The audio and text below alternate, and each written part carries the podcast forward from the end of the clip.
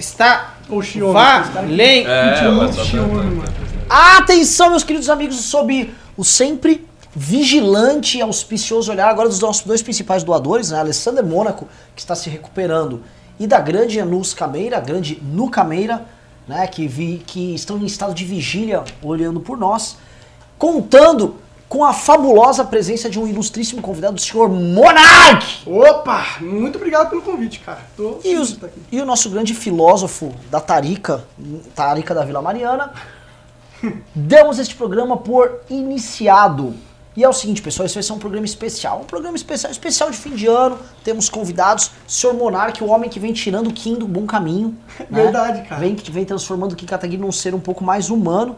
Né? Ele que era claramente um, um rapaz com uma vida muito estranha. Ó. Quem, quem leu o nosso livro como um grupo de ajustados derrubou a presidente, disponível na nossa loja, sabe muito bem que o Kim é um rapaz estranho. Mas é o seguinte, a gente vai falar de muita putaria aqui. Por quê? Demorou. Vamos falar de libertarianismo, a gente vai falar de games. Eu vou tentar jogar um Cavaleiro do Zodíaco aí com vocês, porque eu sou velho, então é um pouco de referência nerd, assim, que eu possa jogar aqui. Vamos falar de game. O, o Ricardo manja de um- O Ricardo é viciado. Ah, eu jogo alguma coisinha. E vamos falar mal aqui um pouco de lacradores, que eu, eu já vi, eu, eu, eu fuço o seu, o seu Twitter, eu vejo É, que vira e mexe aparece um outro lacrador ali. E você tá jogando umas iscas ali pra arrumar umas tretas ultimamente. Cara, não é nem que eu tô jogando umas iscas. Eu sei que aquilo vai ser controverso, porque eu, não- eu entendo como a internet funciona de certa forma. É, mas na verdade é- são coisas que eu penso de verdade, tá ligado? E, e eu acho que, tipo, a gente tem um bom público. Qual que é a nossa dever moral com, pra, com esse público? É avançar o que a gente acredita ser verdade, né? E é, é o, que eu, o que eu sinto. E eu tento avançar o que eu acredito que é verdade, mano. Eu sinto que a gente tá, principalmente nessa era da internet, que todo mundo tem uma voz, que chegou a um consenso de comportamento entre, pelo menos, algumas pessoas, a gente acaba se limitando demais, tá ligado? E acaba indo pra um lado só, deixando de falar coisas que a gente, tem, que a gente pensa, com medo da repercussão que existe, tanto que eu sofro pra caralho, tá ligado? Às vezes eu posto uma parada que é controversa, Mano, bomba e a gente me xingando assim, tipo, eu pego meu celular timeline assim, girando, de gente falando que eu sou um idiota, burro, é, racista, já rolou também. Você tem algum exemplo específico que você se lembra assim fácil? De pô, por exemplo, eu falei, mano, é, eu gosto de cachorro, cachorro é da hora, mas você não acha que é um pouco autoritário querer proibir fogos de artifício pra sociedade? Porque alguns cachorros, aí as crianças autistas, pessoas idosas vão sofrer? Uhum. Proibir é você, tipo, mano, isso aqui dá um probleminha. Acaba. Acaba com essa porra. Acaba com essa porra que isso me incomoda. Isso me incomoda, acaba com essa porra. E, mano, isso é muito nocivo à sociedade. Porque se a gente sempre tiver esse comportamento, de pouquinho em pouquinho a gente vai cercear a liberdade de todo mundo em tudo. E, porra, eu não quero viver nessa sociedade, tá ligado? Eu não sou uma pessoa certinha, tá ligado? E se eu tiver que ser pra viver, não sei se eu quero viver. Então foda-se, eu vou tentar expandir essa, essa mentalidade, tá ligado? O Ricardo, é. Você me diz um negócio. Eu, você gosta de explodir coisas também, né? Porque eu sou muçulmano. É, é uma. É uma, é uma- Caralho, eu sou descendente árabe, meu nome é Ah, Bruno é? Ayub. Olha só. É. Mas, não- mas não é religioso. Cara, eu não sou religioso, mas eu desenvolvi uma crença em Deus muito forte. Interessante. Depois de um tempo, eu fui muito ateu, cara, muito, muito. Você já foi ateu todinho, que é ateu militante? Muito, já fui, já fui. Tenho que falar Mas eu era, eu era jovem, tipo, uns 17, 15. Ateu, ateu da, da ateia, né? De, tipo, Nossa. vou lhe refutar. Isso. É, tipo, mano, como que a sociedade não percebe que é tudo mentira? É, é, foi isso já uma época. É, Ah, cara, tipo, isso aí. é, nossa, o problema é que o Arthur tá preso nisso, assim. ó. Até hoje. É, tipo assim, Arthur, já deu, né? Mas é que o Arthur é bem sucedido, cara. Hum. O problema de você ser bem sucedido é que você não toma o tombo pra você sentir o peso do tombo. E aí quando você tiver o peso do tombo em si, vai chegar um momento que você vai buscar refúgio em tudo. E se, e se você não pensar que existe algo, você não encontra refúgio. Na minha, Então, na minha então, visão o foi negócio isso. pra, pra o Arthur evoluir espiritualmente é ele se fuder. Ele Precisa se lenhar pra ele evoluir Mas, espiritualmente. velho, vamos combinar que o Arthur sempre se dá muito bem. coisa. Não, mas a gente cria o medo dele se dar mal. A gente pode, mas ele vive tentando, né? Porque ele apanha o tempo todo. Hoje tinha um monte de sindicalista no gabinete dele. É. Ele deveria agradecer, eu acho que isso é proteção divina. Ah, É verdade. Mas o Arthur é tem um puta de um santo. O tombo é muito bom, cara. É Eu ruim, mas acho. é bom. É ruim pra caralho, na verdade. Sim, sim. Mas é bom. Eu já tomei muitos tombos na minha vida. Eu sou um cara todo quebrado, assim. Literalmente. E assim. quebrado, inclusive, em termos financeiros. Então, tenho, tenho toda a condição de falar sobre isso. Vamos entrar aqui no Silvio Santos, vou jogar essa bola pra vocês. É, o que, que rolou? Tá? Vou dar, vou dar só aqui o briefing, porque tá todo mundo. É, o que aconteceu? Silvio Santos estava lá naquele programa dominical dele, não sei mais o nome. Qual o nome do programa do Silvio? Chama programa do Silvio Santos. Era um bem criativo. Né? Ele tava... Estilo Luciano Hang. É, bem Luciano Hang. Ora, meu programa chama Programa do Silvio. Ele foi e aí tinha um monte de mulher cantando Caneta Azul. E aí tinha que premiar quem ganhasse. Aí tinha uma mulher mais morena, uma branca, uma negona, até aquele, aquele- aquela diversidade brazuca ali. Aí o público queria que a negona ganhasse. E aparentemente ela é ela que cantou melhor. Só que o Silvio Santos não gostou da regra, não gostou do resultado e falou: Não, não, não, não. Eu vou dar pra essa aqui, porque eu gostei mais dessa aqui, vou mudar a regra. E ele ainda avisou. E deu o prêmio lá pra uma outra moça, ela ficou cantando Caneta Azul, o que é uma desgraça por si só. Mas aí, cara, a, la- a lacrosfera ficou putaça. A lacrosfera tá mal. A lacrosfera falou: Porra, isso não pode. O Silvio Santos tá sendo racista, tirou o prêmio, tirou o doce da boca da menina porque, só porque ela era negra. Quero saber de vocês. Será que na verdade é só isso que tá rolando porque ele é um velho e um velho pode fazer o que quiser? Na realidade, eu acho que a lacrosfera está sendo racista. E eu Opa! posso provar e argumentar, muito bem argumentado quanto a isso. Por quê? Porque as pessoas estão pressupondo que ele tirou o prêmio da negra porque ela é negra. Por quê? Às vezes ele tirou o prêmio dela porque ele não gostou dela. Não necessariamente porque ela é negra. Quer dizer, o fato da mulher ser negra não significa que ele tenha dado o prêmio para outra pessoa porque ela era negra. Esse fator ser negro, será que foi isso que contou em ele ter a atitude que ele teve? Ele disse, ele chegou no programa e disse: Olha, não vou dar para essa aqui porque ela é negra, eu vou dar para essa outra aqui que é branca. Não. Então por que, que as pessoas estão pressupondo que ele não deu o prêmio para negra porque ela é negra? Eles estão pressupondo porque eles já têm na mente, na cabeça, de que qualquer assimetria, qualquer coisa que aconteça é sempre por, uma por questão racial, por uma questão de cor de pele. Então, na realidade, a lacrosfera está sendo racista. E está interpretando o Silvio Santos de forma racista porque ela tem um olhar racista. Por essa vocês não esperavam lacradores. Ricardo Almeida inverteu. Mas não é? Mas não tem sentido? Eu concordo. Pois é. Mas eu, eu acho que toda vez que você tenta reduzir uma derrota de um negro em alguma coisa, alfabeto Isso. perdido, isso, isso é uma redução da própria Exatamente, humanidade do cara. Exatamente. Isso acontece no esporte também. É. Tipo, ah, fulano não foi convocado. Isso eu vi nos Estados Unidos, não convocaram pra uma seleção de vôlei, uma jogadora. Ah, não convocaram pra ela. Porra, mano, esse ela não tá jogando bem. Aí E reduz outra- ela, tipo. E outra, suponha que ela esteja jogando bem. Porque ah, esse caso é, é um caso um pouco diferente. Porque ela estava cantando bem, como você falou. E houve algo que foi injusto, correto? Mas isso não significa necessariamente que a injustiça é porque ela é negra. Às vezes, por exemplo, se você tiver quatro competidores, um se destaca e os quatro são brancos, e o que se destacou é injustiçado, ele não foi injustiçado porque ele era branco. Ele foi injustiçado porque injustiças acontecem. Então, mesmo as injustiças, quando acontecem com os negros, não, são, não decorrem necessariamente do fato do cara ser negro, da mulher ser Só, negra. só posso fazer uma pausa? Eu já vou passar pra você. Um cara tá me repreendendo aqui, falou, Renan, você falou negona. E o que, que tem? Eu não sei, eu não posso falar, já tô É, tomando uma Qual que é o aumentativo Já- de negra né, em- É. em- Mano, no, no não feminino? sei, mano. Qual aí, que tipo, é? Eu chamo no Holiday de negão o tempo todo. Meu, é, é, sabe, esse é o problema.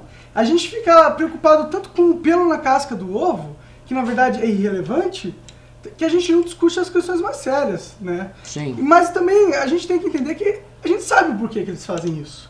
Existe poder dentro deste grupo. Existe um grupo que fala essa linguagem. Dentro daqueles que se, se entendem, se aceitam nessa linguagem, existem muitos seres humanos. Então isso é poder. Poder de fala, poder de expressão, poder até financeiro. E eles se aproveitam dessa, dessa causa. E qual é o jeito de você atrair atenção para essa causa? É sempre colocando essa causa em qualquer problema que acontece na Sim. grande mídia. Exatamente. E é por isso que eles fazem isso com o Silvio Santos. Aí a questão do Silvio Santos é o seguinte, você tem que entender, tem que pensar qual foi a intenção dele por trás. Eu acredito que o Silvio Santos é um velho besta, pra ser sincero. Tem muita galera que diz que fala que ele é velho, gaga, e o cara era quatro. Eu acho que ele é um cara inteligente pra caralho, tá ligado? E muito com experiência, né, que você não pode negar. E ele talvez entenda todas essas tribos na mídia, porque ele vive de mídia. Talvez ele esteja até, inclusive, brincando com esse fenômeno que é o- as causas da diversidade. E talvez ele esteja causando isso para atrair polêmica pro, pro, pro programa dele. O que sempre funciona, que a gente está discutindo agora. Sim. Eu também acho, também acho. Tipo, você vai. Você faz um negócio pra caçar polêmica. Eu acho, por exemplo, que o Silvio Santos ele já foi politicamente incorreto de forma muito mais ostensiva em outros casos. Coisas assim, aquele negócio meio da, da dança da- das meninas, das crianças, que Sim. deu toda uma polêmica. Não, porque tá sens- sensualizando. Eu também achei uma besteira.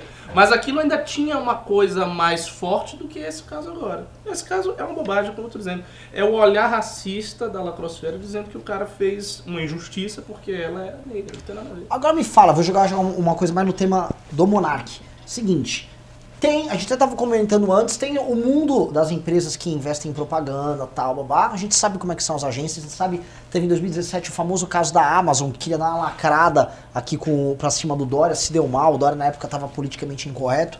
Mas você e a galera em geral do, do universo gamer é obrigada a lidar um- com um pouco de forçação de barra ali. Eu vi, eu acompanho um pouco mais de fora, o Kim comenta bastante, que rolou uma, uma coisa, uma ação ostensiva de politicamente correto para cima do universo gamer e em vários lugares teve resistência. Né? Como você vê isso aí e como isso também atrapalha os próprios negócios de quem vive disso? Isso é um saco, pra ser sincero. Porque, tipo. Cara, eu, eu não sou politicamente correto, pessoalmente, tá ligado? E é ruim pedir que eu seja. Porque justamente o que me torna interessante é que eu não sou. E aí você tá querendo tirar o meu ganha-pão em prol de eu me conformar a um método de ser pra agradar uma visão que eu acho que é muito simplista do mundo, tá ligado? E porque eu- é, o problema da esquerda e do desse politicamente correto é que elas querem esconder que o ser humano é um bicho maluco, mano. A gente não é o herói do desenho animado, tá ligado? A gente tem medo, a gente tem frustrações, a gente tem inveja, a gente tem um, um monte de. A gente tem muitos sentimentos positivos também, e a gente tem uma consciência pra trabalhar as os nossos defeitos. Gente- eu acredito muito no ser humano.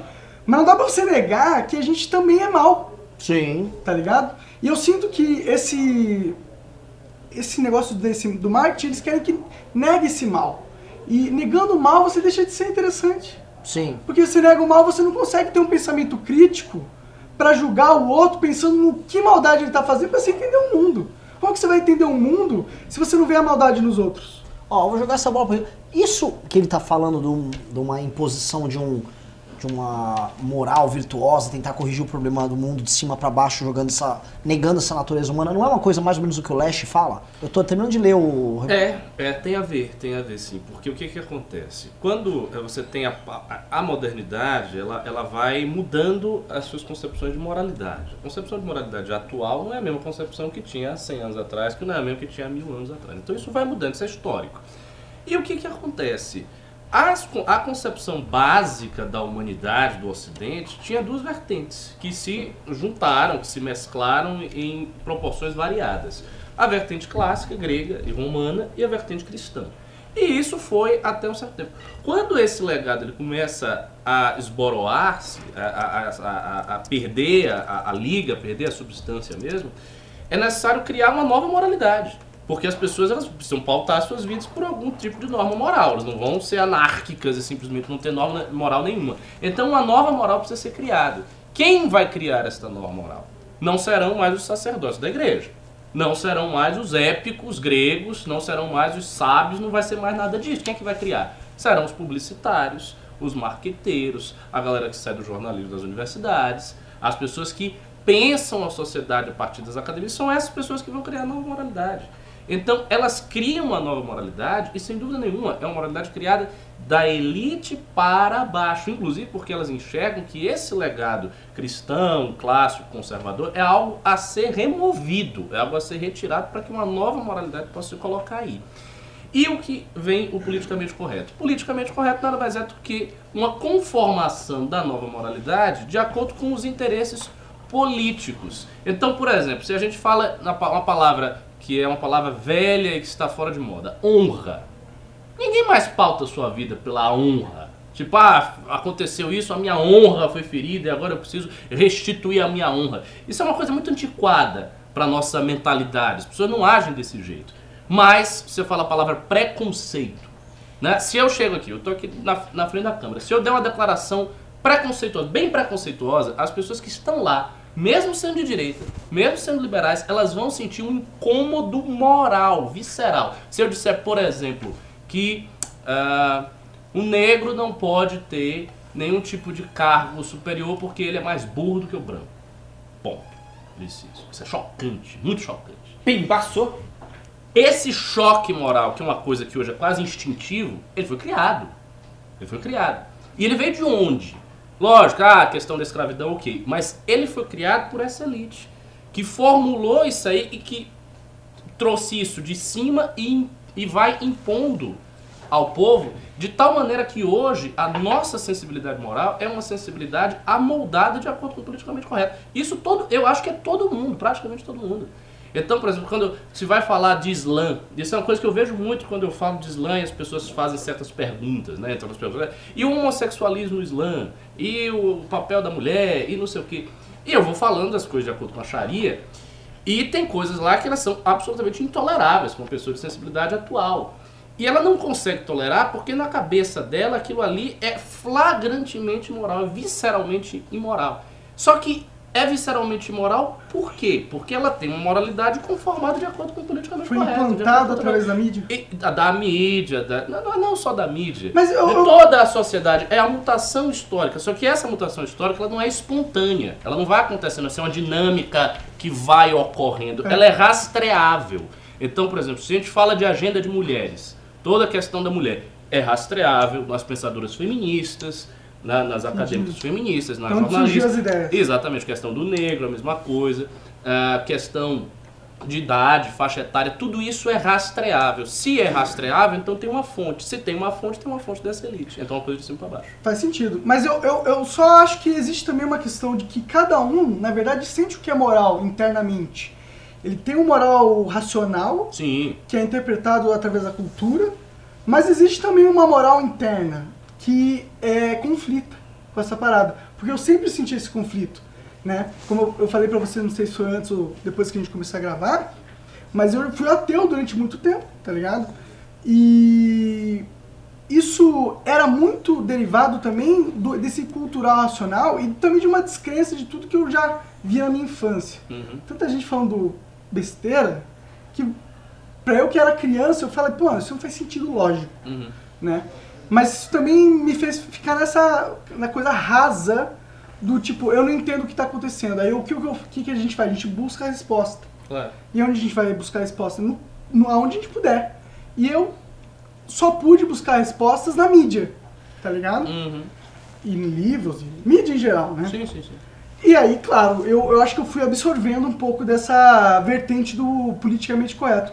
Tanto que eu tinha mais pensamentos politicamente corretos é, no começo que eu comecei a fazer vídeo no YouTube, tá ligado? E ah, já tive várias declarações que você consideraria esquerdista, tá ligado? Uhum. Mas. Aí, mas só que aconteceu que esse modelo racional absorvido não, não começava a fazer sentido o suficiente para que eu pudesse progredir a minha vida de uma forma saudável. Daí eu fiz eu descreditar todo aquele conceito que eu tinha e buscar novas respostas. Daí eu desenvolvi um, um- um novo método de pensar, tá ligado? E eu, isso eu vi muitas é, conversas. É.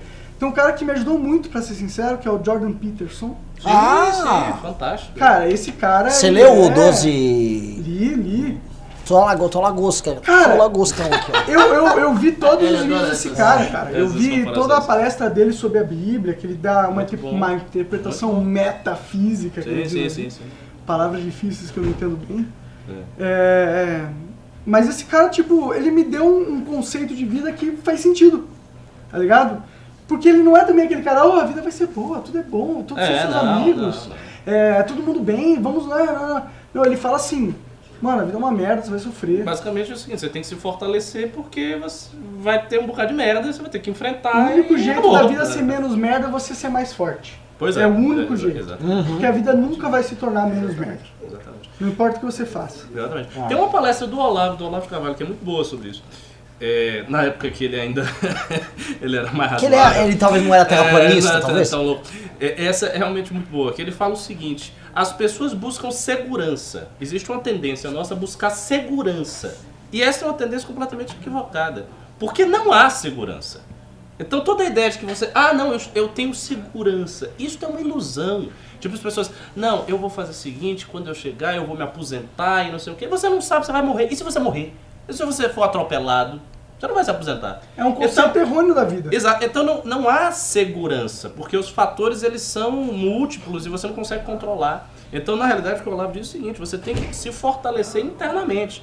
Então, se você está forte, numa situação de precariedade, você consegue enfrentar melhor. Se você está fraco, não importa se você está seguro, que quando você perder a segurança, você já era. E a beleza do ser humano é é isso, a gente consegue evoluir pra caralho, mano. A gente precisa ganhar XP pra evoluir, né? Sim, é só você buscar, é só você sofrer. O negócio do sofrimento é que a gente pensa que é ruim, mas na verdade ele é o que nos transforma em algo foda. Porque é o mesmo, na minha opinião, pra fazer uma, um relacionamento, eu acho que tipo é o mesmo conceito do ferreiro bater na espada. As espadas do samurai, aquelas lendárias, eram os caras que batiam durante horas, 10 mil horas na espada, pra espada ficar com o aço mais comprimido e duro e Sim. passar por qualquer coisa. E eu acho que a alma do ser humano é isso.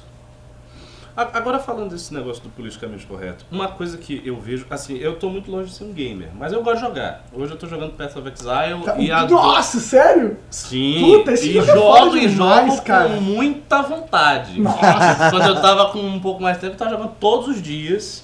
né? Eu vou comprar um PC novo para jogar Caralho, esse jogo. da hora, Queria estar jogando esse jogo. Mas então, Vai lançar o 2, inclusive. é, né? exatamente, 2020. Nosso, eu tô muito empolgado, 2020, mano. 2020 Tô muito empolgado. Mas eles já estão lançando a atualização agora do, do, do, do mapa, da, da parte do endgame. Ah, é? Eles vão lançar Já a atualização em coisa de, eu acho que uns seis dias. Pô, cara, dias. desculpa entrar nesse papo nerd, mas É. qual é dessa atualização que eu não tô muito por dentro? Não, eu não tô sabendo também, Também, direito, ah. não. Eu sei o seguinte, eles vão tirar o, o Blight, aquele negócio dos fungos que Hum, ficam no jogo, e entendi. vão introduzir alguma outra coisa Entendi, entendi. nos mapas. Mas é um jogo muito complexo, né? Mas enfim, depois a gente, a gente entra. É, esse jogo é de nerd full power master, mas é grátis e o modelo de É. negócio deles é muito bom. Muito bom. E, e, as- e é engraçado, porque as pessoas compram as coisas mesmo. Claro, eu mesmo cara. já gastei, uma- eu gastei mais dinheiro no jogo de graça do que se eu tivesse comprado. Se a pessoa te trata bem, você gosta da pessoa. É. Você vê o Ricardo, né? Nosso sábio aqui, vem, vem, vem É, o que, que eu fico melhorar a cabeça. As pessoas acham que eu estou estudando, estou lá lendo o Russell É, Kirk, eu está estou gastando jogando. nossos pimbas em livros. né? Tá, pior que eu gastei mesmo, jo- comprando aba de baú. Aba Premium é Coisa melhor, ridícula. melhor compra do Battle Não, mas é bom pra organizar. Eu sei, é bom, pra organizar, tá tudo organizado. Só pra perguntar, um negócio, você chegou a jogar o último online? Qual é? O último online? É o último online? um dos primeiros É, 90. MMOs. Não, não. não não Eu jogava. Da hora esse jogo aí. O, o primeiro, o primeiro videogame, pra entrar em reminiscências de jogo, o primeiro videogame que eu tive se chamava. é- Era uma, tipo, uma, uma versão assim. meio paraguaia, sei lá, do, do Master System. Não era o Master era o Top System. Hum, pode crer. Top System. Caralho. E eu adorava esse videogame. Tinha um jogo do Elefante, CJ, um jogo do Robin Hood, Dizzy. Eu ficava jogando esse negócio, tipo, muito, muito, muito. Aí depois eu tive um Master System, Sonic, isso aí. E depois eu tive um 64, que eu, que eu também gostava de jogar. Eu, eu jogava muito aquele jogo do GoldenEye, clássico. Ah, do 007, 007, GoldenEye. puta.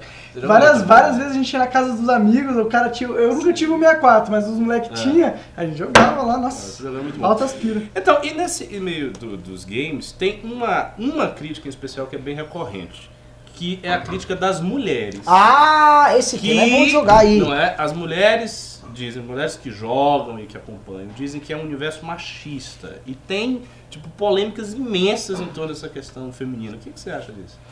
Eu acho que é o seguinte, eu vou ser um pouco polêmico aqui também.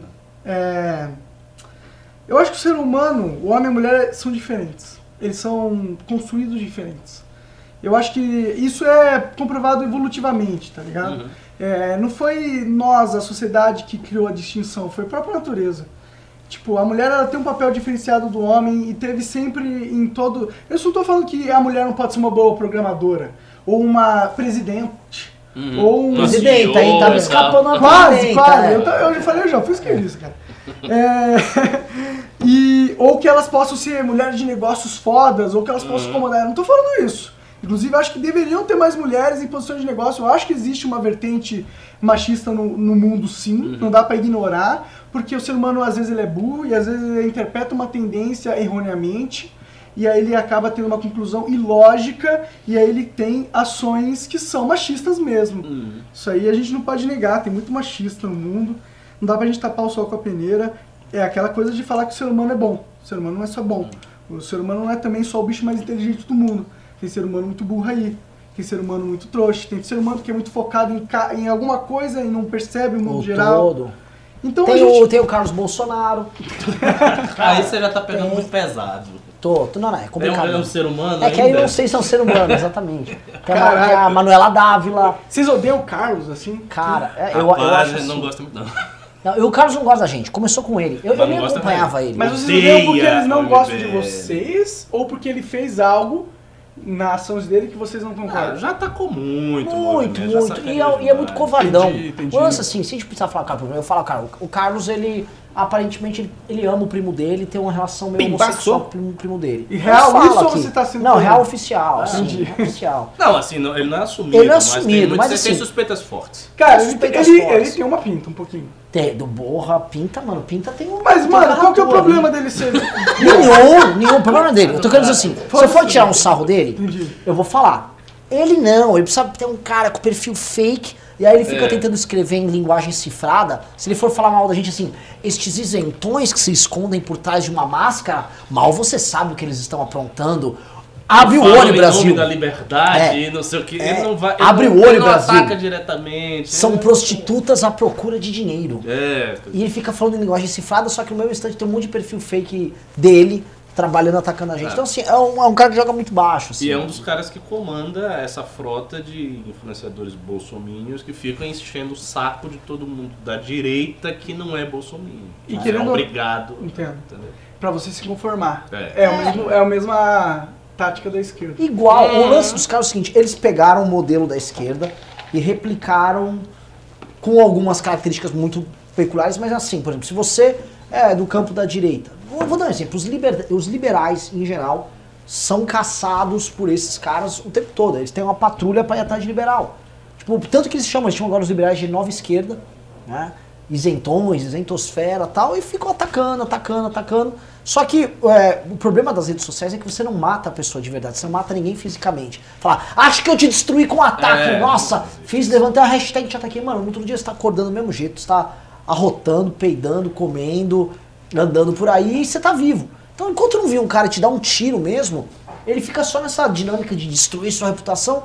Só que a reputação vai, volta. O As pessoas também não são burras, né? Não é só Exato. porque ele vende uma, um método de ver a coisa que todo mundo vai comprar o método. Sim, e todo mundo começou a perceber, é o famoso ditado de Ike de Fênix, né? O mesmo golpe não funciona mais de uma vez com o cavaleiro, né? Ele vai lá, faz a mesma estratégia de destruição de reputação, depois de novo, de novo todo mundo começa a falar, ah, você cria É uma anticorpo. tática aí, né? Ah, o MBL, a gente foi alvo desses caras, assim, pra caralho. Mas por que, que eles não curtem vocês? Cara, é uma... É uma... o MBL, basicamente o MBL é crítico de Bolsonaro. O Porque MBL faz críticas a. Bolsonaro, nós somos independentes e hoje fazemos muitas críticas a Bolsonaro, eles não toleram. Eles não querem ninguém criticando Bolsonaro. Entendo, Bom, entendo. É, é si- simples assim. Mas- Se você elogiar Bolsonaro em tudo, dizer que Bolsonaro é maravilhoso, eles vão achar que você é a melhor pessoa do mundo. Mais ou menos. Depende. Eles Tem Não, gente que faz isso e eles percebem que o cara faz é, de. Tipo, ah, esse cara tá só puxando meu saco. Tudo É. bem, eu não vou bater nele, É, mas. Envia de Carla Zambelli. Carla Mas Zambelli. eu tô com o olho aberto, né? É, isso tá ali, ó. É, Mas qualquer coisa, tá dá, dá uma esculachadinha ali. É que, é que, cara, é aquela que as pessoas acham que as pessoas são burras. É que a gente. A gente tem sempre essa impressão, mas ninguém é burro, mano. Tipo, tem pessoas burras. Mas a maioria das pessoas não são burras. Elas. elas hum, até que elas não tenham uma, um motivo lógico pra te explanar o porquê ela sente algo, ela sente algo, ela tem um instinto. Uhum. E eu acho que a gente subestima essa porra. É, Sim. Que é o erro que a esquerda cometeu nos últimos anos, né? Ela, ela realmente achou assim, eu vou montar um consenso politicamente correto e a galera embaixo vai seguir, sei lá, porque o Luciano Huck falou, meu, temos que ser, mano, vamos fazer uma integração aí, meu. Pô, aí você fala, aí eles achavam que tava É, tudo ok. exato, e não e é subestimaram a inteligência dos outros. Os Minions estão subestimando também a inteligência das pessoas nesse ponto. É, mas é aquela questão da mola, talvez, né? A mola, quando tá comprimida, solta, Sim. vai pro extremo direito. E agora a gente vai se adequar, né? Eu acho que aconteceu a mesma coisa nos Estados Unidos ali. É, mas não sei, velho, porque a dinâmica da rede. Esse é um tema que a gente discute pra caramba aqui. A dinâmica do funcionamento, da operação na rede social, ela privilegia quem for polêmico e quem em geral é polêmico vai ser mais radical. Verdade. Então vai estar sempre no extremo. Imagina, eu vou, eu vou dar um- eu vou ter uma opinião sensata sobre, sei lá, sobre casamento gay. Não vai dar views. Agora, se eu for um cara e falar assim, Não. viado tem que morrer, E eu vou, posso ser o no outro extremo. Todo mundo é viado. Teu filho é viado.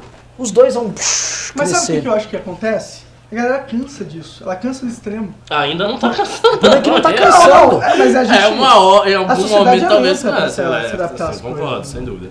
a gente Mano. tem que.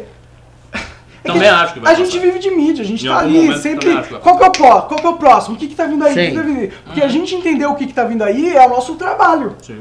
Se a gente vem aqui e fala uma coisa que as pessoas já sacaram, mano, o que, que a gente tá fazendo aqui? Uhum. Uhum. Sim, sim. O, o- vamos entrar aqui, deixa eu ver. Eu ia entrar em, em temas aqui. Que eles botaram, o pessoal até não, montou uma pauta voltada pro Monark. até- Foi. Caralho, eu que pedi pro Guto fazer isso. Pois pô. é. A pauta tá Ó, boa pra caramba. A CCXP cresce em tamanho em 2019, mas não em relevância. Eu vi que saiu uma matéria que o, o Sérgio Saleitão tava questionando. Vocês chegaram a ver isso?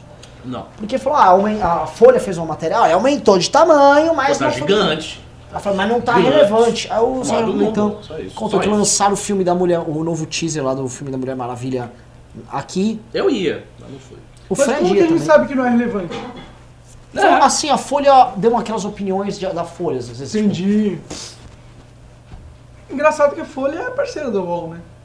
Enfim. é, dona da UOL. Aí. Você tava lá? Não, cara, eu. Achei que era meio relevante também. ah, cara, eu, eu evito ir, tipo, em evento assim É. muito, porque é cansativo demais. E tá com os amigos aí, eu sinceramente só queria curtir a minha vida, tá Sim. ligado?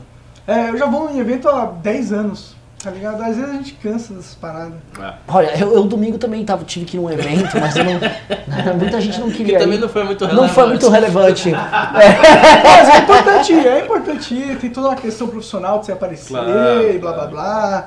E não tô falando que, tipo, ah, o Monark não gosta de ver a galera, não é? Eu adoro ver a galera, mas, Uhum. tipo, os eventos são cansativos. Ah, imagina, deve cansar. Agora, é, é, o- eu tô vendo ali, o, isso se comenta muito, né? A cultura pop aqui no Brasil sempre foi uma coisa que chegou muito atrasada. Pelo menos eu vou falando aqui como uma- um jovem que viveu na sua juventude nos anos 90. Era brabo, tudo chegava com um delay, dependendo da- do te- games, por exemplo, tinha um delay gigante, filmes tinham. Saíam um filme nos Estados Unidos, você ficava aguardando chegar no Brasil assim, três meses depois, cinco meses depois. Era, era tipo complicado. E hoje a gente vive mais ou menos. Né, assim, É, eu tudo- acho que hoje já não tem mais isso. Praticamente chega ao mesmo tempo. É. Mas você, por exemplo, você perce- percebe, existem diferenças entre ah, a forma como são tratados os influenciadores, gamers, aqui em outros países ou a, a forma como as, as empresas tratam? Com certeza. É que, tipo, no Brasil não existe uma, uma indústria da publicidade super desenvolvida. Existem muitos grandes baron, barões da, dessa. Tipo, porque existe Deixa o Ciro vai gostar. O Baronato. baronato. Justo né? baronato. Eu pensei nisso. Reparei, reparei. E os caras eles têm um- uma forma de agir, tá ligado? Eles têm um método. E quando não é esses caras, é o cara da esquerda pra caralho, Sim. tá ligado? Tem esses dois. Tem o cara que tem a forma de agir, que ele já é há 30 anos publicitário, e ele sabe que TV é muito mais foda do que internet, Uhum. e sabe, é, ele tem vários preconceitos, porque era como funcionava antigamente. Ele aprendeu a andar de bicicleta numa rua. Uhum. Aí que a gente criou uma rua nova totalmente diferente, mano. Ele, mano, vou ficar no que eu sei. Né? Porque se eu querer aprender de bicicleta com 90 anos. Eu conheci um, um cara desse, cujo nome não vou dizer, mas era um dos braços direitos do João Santana, do PT. Conheci na campanha lá, né? enfim, teve na Bahia. E ele me jurou que o Alckmin levava. Tô até hoje Eu gosto esperando. muito dos especialistas que falaram que o Alckmin ia ganhar, cara. Ô, Jurou. manda, manda uma Ah, amiga aí. é, não, na hora do vamos ver. Boa pra caramba isso aqui. Não é, tá muito Tem, bom, tem, salgadinho. é, Você tem- comprou isso aí onde? Na Aqui na, na frente da Capitu. Ah, ah. Aliás, tem mais. Ô, tra- traz aí o, a Tá sacolinha. muito gostoso mesmo. Boa demais, tem- salgadinha. Não é? Porra, Tem Nunca mais comi uma amêndoa tão boa. Aí Vou lá, sim, próximo. MBL, ó, só Essa pra semana. aqui. né? Ó, pega aí, tem um pistache e uma. Caralho, tem pistache? É, Meu tá irmão, sendo eu adoro pistache. demais. Cara, venha sempre, porque eu tô sendo mais bem tratado aqui do que de hábito. E já vem sem casca aí, ó. Não. é Não, já vem dando. mano.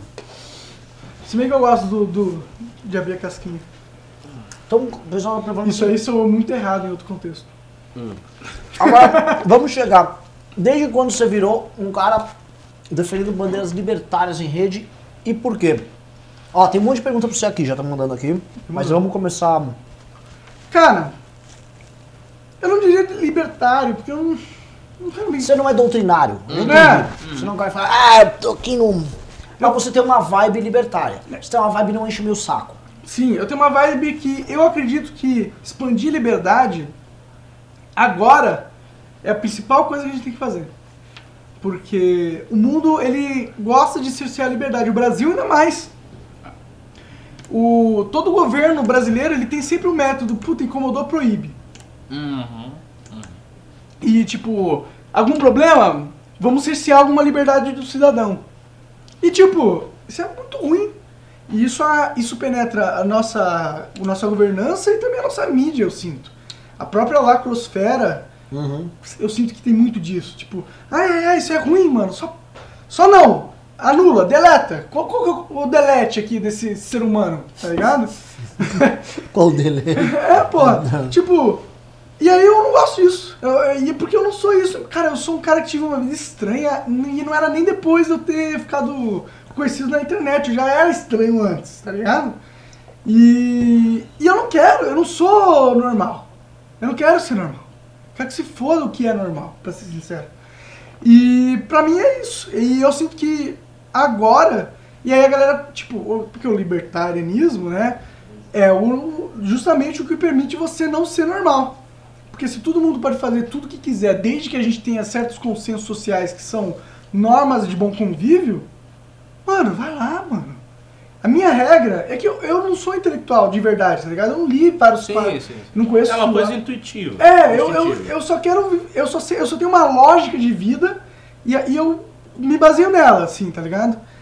E, e aí, talvez a minha lógica cale com o libertarianismo, mas eu não sou realmente. Mas é, é isso, é por isso que eu realmente falo as coisas. Eu quero expandir o consenso de liberdade, é mais ou menos isso. O, o- as pessoas estão perguntando, assim, estão perguntando aqui, monarca maconheiro, ma- monarca anarco-feudalista, liberdade do monarca e a plantinha verde. Cara, a gente pode falar sobre drogas. Eu, Eu pô, acho a gente que chama meu irmão aqui, cadê ele? Chama, chama. Cadê o... Já? Que meu, meu irmão é um entusiasta de muitas liberdades individuais, assim. Claro, cara, olha, é tipo, liberdade de drogas não é uma parada assim, tipo, nossa, vamos ficar todo mundo chapadão. É. Tá ligado? É tipo, é muito mais além do que isso. Primeiro, da onde vem o dinheiro da maior indústria do crime do mundo? Tudo das drogas, porra. Se essa porra não for mais ilegal, não for tabu, da onde os caras vão tirar dinheiro? Tráfico de ser humano? Boa sorte traficar ser humano em grande escala. Boa sorte, mano.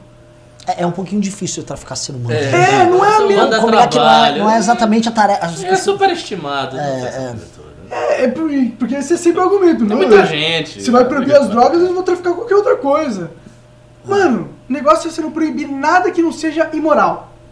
E fumar, ou beber, ou. Cara, eu até acho que cheirar cocaína, meu irmão. Eu sei que é polêmico, porque a cocaína é uma droga que tem consequências meio maiores do que as outras. Tem um né, potencial viciante grande, mas por exemplo, você pode cheirar e se você não tá viciado nem acontece nada, não acontece nada. É. O problema é o perigo social, porque é uma droga que tem potencial E viciante. ela te tira, tal. tira um pouco da noção da realidade. Tipo, a maconha, eu fumo maconha. Você Ela- canta assim? Oi? Fiz uma piada sem graça do Marcelo D2, esquece. Des- Desculpa. Eu canto assim Ah. porque eu fumo maconha. Assim, você falou fumo maconha, eu falei, então você canta assim. É. Então, e eu, eu sinto que quando eu fumo, eu fico mais centrado, mais calmo, mais introspectivo. Também acho. E eu nunca cheirei, mas eu acho que a pira da, da- da- do pó, ele parece uma parada tipo, eu sou foda, vamos lá, uhul, é, isso aí. É a parada do Lobo de Wall Street, né? É. É, e, e isso pode ser um pouco ali corrosivo, é- é- eu é acho. exagerado também. A maconha pode ser corrosiva também, mas ela vai ser corrosiva, tipo, você vai ficar depressivo, tá ligado? Já o, a cocaína você vai ficar. Você vai bater na sua esposa. Não. Sei lá, tá ligado? E, e- e tem um detalhe, assim, eu acho que em termos de consequência social, a maconha tem muito menos consequência social do que o álcool. Ah, sim. O álcool tem uma potência de, de, de problemas muito maior do que a maconha. Muito, muito maior. Então, se fosse pra proibir entre a maconha e o álcool, tivesse que escolher maconha e álcool, o que, que você proibiria? Eu, eu, meu, meu pensamento. Se fosse pra proibir um dos dois, se fosse necessário proibir um dos dois, proibiria o álcool. Eu acho que o álcool tem consequências muito mais desastrosas, porque tira a pessoa. Maconha, maconha o cara fica mais lerdo, introspectivo, como Cara, você falou, reflexivo, você sente as coisas assim, É, o- na o- pele. a, a maconha, cara, a pessoa fica muito mais focada pra dentro do que pra É, fora. não, não acontece Isso. nada. Ela não tá assim. focada nas relações ao redor. tá? Álcool não, às vezes a galera que bebe, que é mais valente, bebe, que, que é briga e não sei o quê. Cara, o cara fica bêbado, ele pega o carro e quer acelerar. Se o cara É. chapa, ele quer ficar 20 por hora ali curtindo a rua. é diferente a pira. Mas eu também não sou aquele cara que é ativista da maconha, tá ligado? Eu quero deixar claro isso. Porque maconha todo dia, por exemplo, é uma má ideia. É, não acho que não exista consequências na maconha também. Ah, uma Uhum. droga milagrosa. Porra nenhuma. É uma droga. É um, é um produto da realidade. Todos os produtos da realidade, elas têm multifacetas, elas fazem muitas coisas. Porque é assim que a realidade se, se propaga, na minha opinião. E, tipo, eu fumei durante muito tempo, todo dia. Eu sinto que você fica ah, sem motivação pra fazer as coisas que são importantes. Você perde a raiva. Aí você fala, pô, perder a raiva é bom. Não é bom. Também Porque a acho. gente acha que raiva é só uma coisa ruim, por causa que raiva é ruim, né? Politicamente correto. Sim, sim. Mas raiva, na verdade, é o que propela o humano a conseguir coisas que ele não conseguiria, porque ele Ah. teria medo, ou porque ele teria dúvida, ou porque ele teria outra, outro tipo de sentimentos negativos. A raiva, na verdade, ela sobrepõe sentimentos negativos também, não só positivos. Ó, vou dar um exemplo. O MBL começou num ato de raiva do meu irmão. Quando a Dilma ganhou, meu irmão ficou, tão- meu irmão ficou possesso, ficou chorando. E foi lá e montou um evento, né? Ó, a Dilma sai, o São Paulo cai fora. Ele montou um evento no Eu Facebook. sabia que tinha, mas eu não sabia que tinha ficado tão possesso assim. Ficou Não, possesso. processo de chorar, assim, Nossa. indignado, puto, com ódio. Tanto Pô, vocês que- têm raiva do PT mesmo, né? Realmente, não. Foi, foi- a raiva, como diria Che Guevara, é um sentimento revolucionário. Né? Não só o mexe, Tia agora, né? Hã? Não só o Tia agora. não só né? tinha os Minions também dizem, dizem hoje que sim, mas eu, eu, eu, eu vejo, eu vejo certa razão nisso, assim, a, a- é, você tem certos sentimentos que te mobilizam e tem certos sentimentos que desmobilizam. Tá. A tristeza é um sentimento desmobilizador. Você tá triste, você Sim. O que, o que é importante também. O que é importante te torna também. reflexivo, né? Mas Sim, às vezes a gente precisa pensar no que a gente tá fazendo. Sim. Eu sinto que muita gente só vive e não, re- e não re- realmente para e fala, porra, o que, que eu tô fazendo nessa caralha? o que, que eu posso fazer? O que, que eu não tô vendo? Quais são as possibilidades? As pessoas não, tipo, ah, isso aqui dá bom, vai, foda-se. Aí fica concentrado nos relacionamentos interpessoais. Uhum. Que é legal, é importante. É importante você conversar com pessoas, é importante você socializar, ter amigos. Eu, eu tenho um amigo meu que é o Igor, eu gosto de falar que ter amigo é muito melhor do que ter dinheiro. Muito melhor. Depende do amigo, depende do dinheiro também. Claro. Mas, tipo. Somou dinheiro, eu, tô- eu troco assim uns 3, 4 amigos por uma bolada de 10 milhões, tá Ah, eu, eu, eu acho que talvez seja Não, mais. mas de fato tem um. É porque, tipo, a amizade não é uma, uma parada só de. A gente, a gente acha que tudo que a gente precisa é ter comprar um negócio mais, import... mais é, recente da tecnologia e ter a casa mais foda. Se você não tem amigo, você usa pra quê? Você vai ficar sozinho lá olhando as Ó, paredes da eu vou dar dois né? exemplos, Uh! um real e um fictício. O exemplo real disso aí.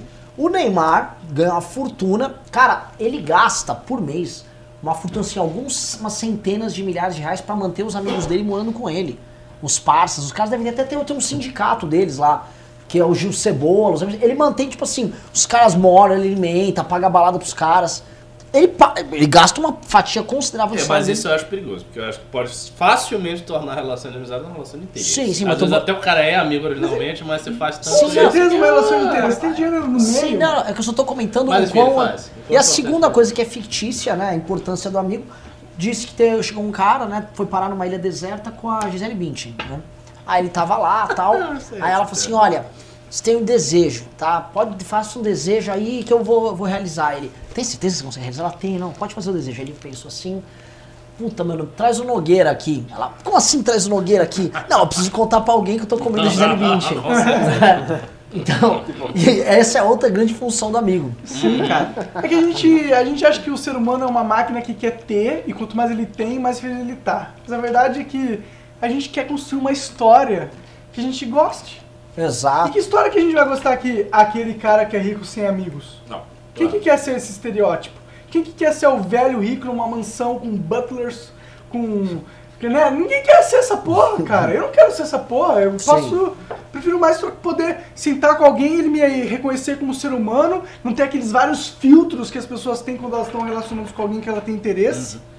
É, o, mais isso. isso é uma, é uma real. Assim, nessas aventuras nossas, é, da época do impeachment. A gente fez algumas aventuras muito, muito rock and roll. Fomos até, até, pé até Brasília, acampamos. Puta, mano, a gente reunia com Cunha. E depois, né, a gente começa a ficar conhecido, começa a conhecer empresários, caras, a gente conheceu muito herdeiro no processo. E caras que trocariam a vida deles pela nossa. E eu achava aquilo muito bizarro. Eu falei, mano, você pode ter. Você tem uma lancha, você pode ter uma balada com um monte de gostosa. E o cara queria viver, tipo assim, minha vida medíocre. O cara queria viver a vida do Kim. Mas será que sua vida é medíocre mesmo? Não, não, assim, em termos, assim, e- econômico e financeiros, ela é bem modesta, ela é bem... Ela é bem mas é uma, é uma vida rock and roll. Qual que é a assim. diferença de cagar num vaso de ouro ou num vaso qualquer? Acho que a merda fica bem mais digna, né, no, ouro. Mas assim, lógico, não, você tá certo. Assim, eu tô... Eu, co- eu Sim, sim, eu sei que eu, você... eu, não, eu, não, co- relaxa. eu concordo, eu, eu acho realmente que, tipo, é, esse menino rico, esses vários meninos ricos que eu conheci, eles trocariam a vida deles em grande parte por conta disso, porque a vida é como, é como se for. Eu já não sei se já teve isso. Eu já tive assim, ficar olhando e falar, cara, se minha vida fosse um filme, eu, eu assistiria esse filme. Né? tive esse pira várias vezes, Se a várias vida fosse um filme, tipo, quais foram os turning points? Tipo, pá, um momento decisivo, puta, isso aqui tem, isso aí vira o jogo. Aí eu olho a vida de muitos desses caras, é só, cara, prazer, e o prazer vai ficando cada vez mais difícil, porque não tem dificuldade, né? É literalmente uma droga que você vai tomando, cada vez menos efeito ela vai fazer. Sim, total. Né? E aí você vai pro niilismo. É, Eu, eu entendo muito bem isso porque eu já passei por isso, tá ligado? Eu, tipo, quando comecei a fazer vídeo, eu fiz um sucesso eh, relativo. E eu consegui ficar meio tranquilo financeiramente, tá ligado? Então o que, que eu. Depois que eu parei de acho que 5 anos direto, sem, sem parar, eu meio que relaxei, fiquei uns 3 anos sem fazer porra nenhuma. A verdade foi essa. No primeiro ano foi da hora, mas depois eu só senti um vazio tão grande em mim uhum. era muito. Era muito. Eu ficava assim, pô, por que, que eu tô triste? Tá ligado? Eu tô aqui jog- com a minha namorada, indo viajar, jogando. Por que, que eu tô triste? Eu tenho o melhor PC que alguém pode ter, uma casa da hora. Por que, que eu tô triste? Mas eu sempre tava triste. E aí foi nessa que eu entendi. Eu não entendia antes, pra ser sincero, quando eu era mais jovem. Que realmente essas coisas, elas não, são o que o ser humano tá aqui vivo pra ter. A gente não tá aqui pra ter bonança, pra viver no luxo. A gente tem um, a gente tem que ter um propósito. Isso é muito mais forte do que a gente imagina. Então, por por isso que a gente tem aqueles caras que é funcionário público, que eles são putos, ele ganha uma grana também e é puto lá de trabalhar lá porque eles sentem que eles não têm propósito. Ah, eu sei que a voz dele seja ser um vagabundo filho da puta, como o Arthur denunciou É, no caso de pode ser. alguns, né? Caraca, rolou! Nossa! Nossa, oh, mas eles foram hoje lá. Os caras foram pra, pra vingança pra cima do Arthur. Você Sério? lembra, você lembra o roteiro? Se- ainda não li esse roteiro. Leia. Porque é o melhor roteiro que eu já escrevi. Sério? Ah. Tô louco pra ver. Não então. assim pela informação, mas tá bem literário. Tá bom, tá bom. E o, o- os caras foram lá fazer um mamãe falei no Arthur, de manhã não encontraram, depois encontraram o Arthur, e o Arthur ficou tirando onda com os caras, né? Mas basicamente o líder dos caras, ele é um, é um, um sindicalista, ele finalmente tirou a licença dele de 90 dias, e ele aproveitou a licença dele de 90 dias, de um cara que recebe seus 20 mil reais mais ou menos, pra ficar Bom, defendendo o direito das pessoas. O cara é muito bonzinho, o cara, é um- o cara é um herói brasileiro. Pô, né? eu quero esses 20 mil, mano. É, impressionante, velho. Foi lá, mas parece que não deu bom, né? O pessoal falou assim, esse papo tá indo pra um caminho profundo. Pois é, tá um papo existencial É, hoje então, aqui. né, é, exato. Eu pensei que a gente fosse falar de jogo, a gente tá aqui entrando em reflexões. Não, né? mas tá- eu é gostando. metafísica. Tá- Pois tá é, mas bacana. o- ele falou uma coisa que, que eu concordo, porque assim, eu sou um cara desapegado com o dinheiro, acho isso um grande problema. Porque eu posso me tornar um cara. Sei lá, um dia eu vou ser um mendigo. E eu já tenho Ah, a aparência. Ricardo, eu sou meio. não vai ser mendigo. Eu sou, eu sou meio, cara, não é pródigo, porque o pródigo gasta muito, né? É. Sou um cara meio. Você não ganha, né? Eu não ganho, eu sou tipo uma desleixada aqui. Desleixado. Né? Isso, isso, é, isso é um problema, mas é, tem a ver com. Isso tem a ver com o campo político, que é o seguinte: a tua vida enquanto um storytelling, né? a tua vida enquanto uma história para ser contada. E tem muita gente, é isso que eh, quando você saiu, a gente estava comentando, a vida é absolutamente. A gente tem um amigo, alguns amigos ricos, alguns playboys que né, querem tá Ah, sim, total, total. E galera muito, né? Pouco rica. Muito, Muito, assim, rica, que muito pode rica. ter o que quiser, que tem uma vida perfeita. E eles querem participar. Eles querem participar de algo. É. Tipo, de algo é ótimo, tem uma mano. inserção. Sim, Mais é, ou menos mas, porque- é, mas é um mas pouco desesperado. Mas é uma coisa Hum. desesperada e é uma coisa até assim. Teve um, não vou ficar citando o nome, ele, ele via essa vida, ele falou, eu quero trocar minha vida com vocês, só que do meu jeito, óbvio. Porque aí tem o lado mimado do cara, né? Exatamente. E quer aí, ter a vida de O cara problema viu do, é o Kim, ele sacrifício, o cara não quer ter o sacrifício. Ele não quer passar pelo Ele tá sacrifício. acostumado com Então ele quer comprar o processo histórico É. pra ele ser parte daquilo. Que é, o- é- que é o- exatamente esse o motivo que eles sentem o vazio. Porque eles acreditam que tudo pode se comprar com dinheiro. Exato. E tem mu- muito, muito, muito, muito disso. né? É, vamos ver aqui. Vamos ler os pimbas aí, Riso? Vamos, vamos, vamos. Vamos lá, tem muito pimba hoje. Começando pelo. Pera, que já perdi o cara aqui. Danilo Gebra, ele mandou 50 reais. Danilo Gebra falou 50 reais de superchat pelo Monark. Renan. E esse silêncio por parte do governo com o aumento do fundão. Monark, se Minecraft fosse política, quem seria o Herobrini? Ricardo, o que achou do seu painel no 5 Congresso Nacional do MBL? Caralho, que, que pacote completo. Isso é- são todas perguntas São três dele. pergu- perguntas, é. Três perguntas. E Isso é que é fazer valer o dinheiro, viu? Ele deu uma doação, né? Tá, tá, tá, tá, tá. Não, começa com. Começa com a primeira, né? Ah, a primeira é minha. Primeiro que eu achei do fundão, do governo não tá falando do fundão, é esperado isso, né? Fu- Quando teve a discussão, a coisa de dois, três meses atrás, da mudança no- na lei de diretrizes orçamentárias, que incluía esse novo fundão, o governo já tinha à época mandado com o fundão a mais. E aí o Kim e o Marcel Van Hatten, vocês vão lembrar, denunciaram e viraram o traidor da pátria. O Kim é traidor da pátria e o Marcel virou o Marcel Van Hatten. Ai, não, não! Aí acochambraram, agora que o assunto chegou, aí a lei tá indo justamente como é do fundão, o Congresso comprou pro Congresso quer e o governo ficou quieto. Isso a gente sempre fala, não quer ser chato, é parte do bom e velho acordão que tá rolando aí, né? Mas, Isso aí. enfim, não seremos chatos aqui. Cara, eu posso falar uma parada sobre o fundão? Tipo, se a gente não pode destruir ele, por que não atrelar ele à democracia? No sentido, você pega esse fundo e nas eleições, cada ser humano tem uma quantia que ele pode falar, eu vou alocar essa quantia pro político que eu quero. País que é assim, tá? Isso aí já, eu já Isso seria absolutamente fantástico, mas eu acho que tem zero chance de passar. Sério, já sei. Sabe qual é o problema? Mas é uma boa pauta pra se lutar. É. É uma, é, é é uma bom. pau. O problema é o seguinte: a dificuldade de implementar isso e acabar com o fundão é igual. Entendi. Porque o, que- quem instituiu o fundão são os líderes partidários. Tipo assim, o Kassab. O Kassab do PSD, ele tem 40 e poucos deputados. Ou seja, ele tem uma grana boa pra receber. Ele, qual o estímulo dele? Meu estímulo é o seguinte: eu vou botar meus deputados pra votar, eu vou separar, ó, se vocês aumentarem o fundão, vocês ficam com uma cota no seu estado pra você administrar, eleger prefeito e tal, e eu controlo o caixa central do partido, então eu fico com a grana. E mesma coisa os outros líderes partidários, é tipo um consórcio de, de, de pegar a grana. Eles montaram um consórciozão dentro dos partidos e entre os partidos. Então a chance da gente ter coisas democráticas ali E é outra, me- mesmo os pequeno. parlamentares que não são os líderes partidários também não iam querer, porque a, a sua ideia basicamente é o seguinte: é transferir a titularidade, a responsabilidade do, do- a, da alocação do dinheiro para o cidadão. Nesse caso, o cidadão vai dar o dinheiro para aquele político que ele sente que o representa. Então, isso se torna voto de opinião e alocação de recurso por opinião. Sim. Então, por exemplo, é, deputados do Novo, que tem muito voto de opinião, eles também teriam muito dinheiro nesse esquema, porque as pessoas iam, não, tô, dando, tá, blá, blá. Só que o político que não tem voto de opinião, ele quer o dinheiro para comprar o voto. Ah, Então, a, a- a- essa, iniciativa, ela subverteria completamente a lógica. É bel, eu acho, eu acho brilhante, eu não conhecia, mas não acho É, Na verdade, o cara que sugeriu isso... nem a pau. O cara que sugeriu, não fui eu que inventei essa ideia, pra ser sincero. O cara que existiu, é, que inventou isso foi Andrew Yang. Sabe quem é esse cara? Não, de nome não. Ele tá concorrendo pra presidente lá nos Estados Unidos. Do Partido Libertário? Não, né, ele, é- ele tá no partido dos democratas mesmo. Ah, é? Aham. E ele é, cara, um tipo, um entrepreneur, não sei qual, é empresário, um Uhum. investidor. E ele criou uma ONG, basicamente, que, que faz, treinava americanos pra conseguir um emprego. E foi, tipo, premiada tal. Ele é um cara influente, o Elon Musk falou, tipo, endossou ele, tá ligado? E ele tem várias ideias que eu acho muito foda.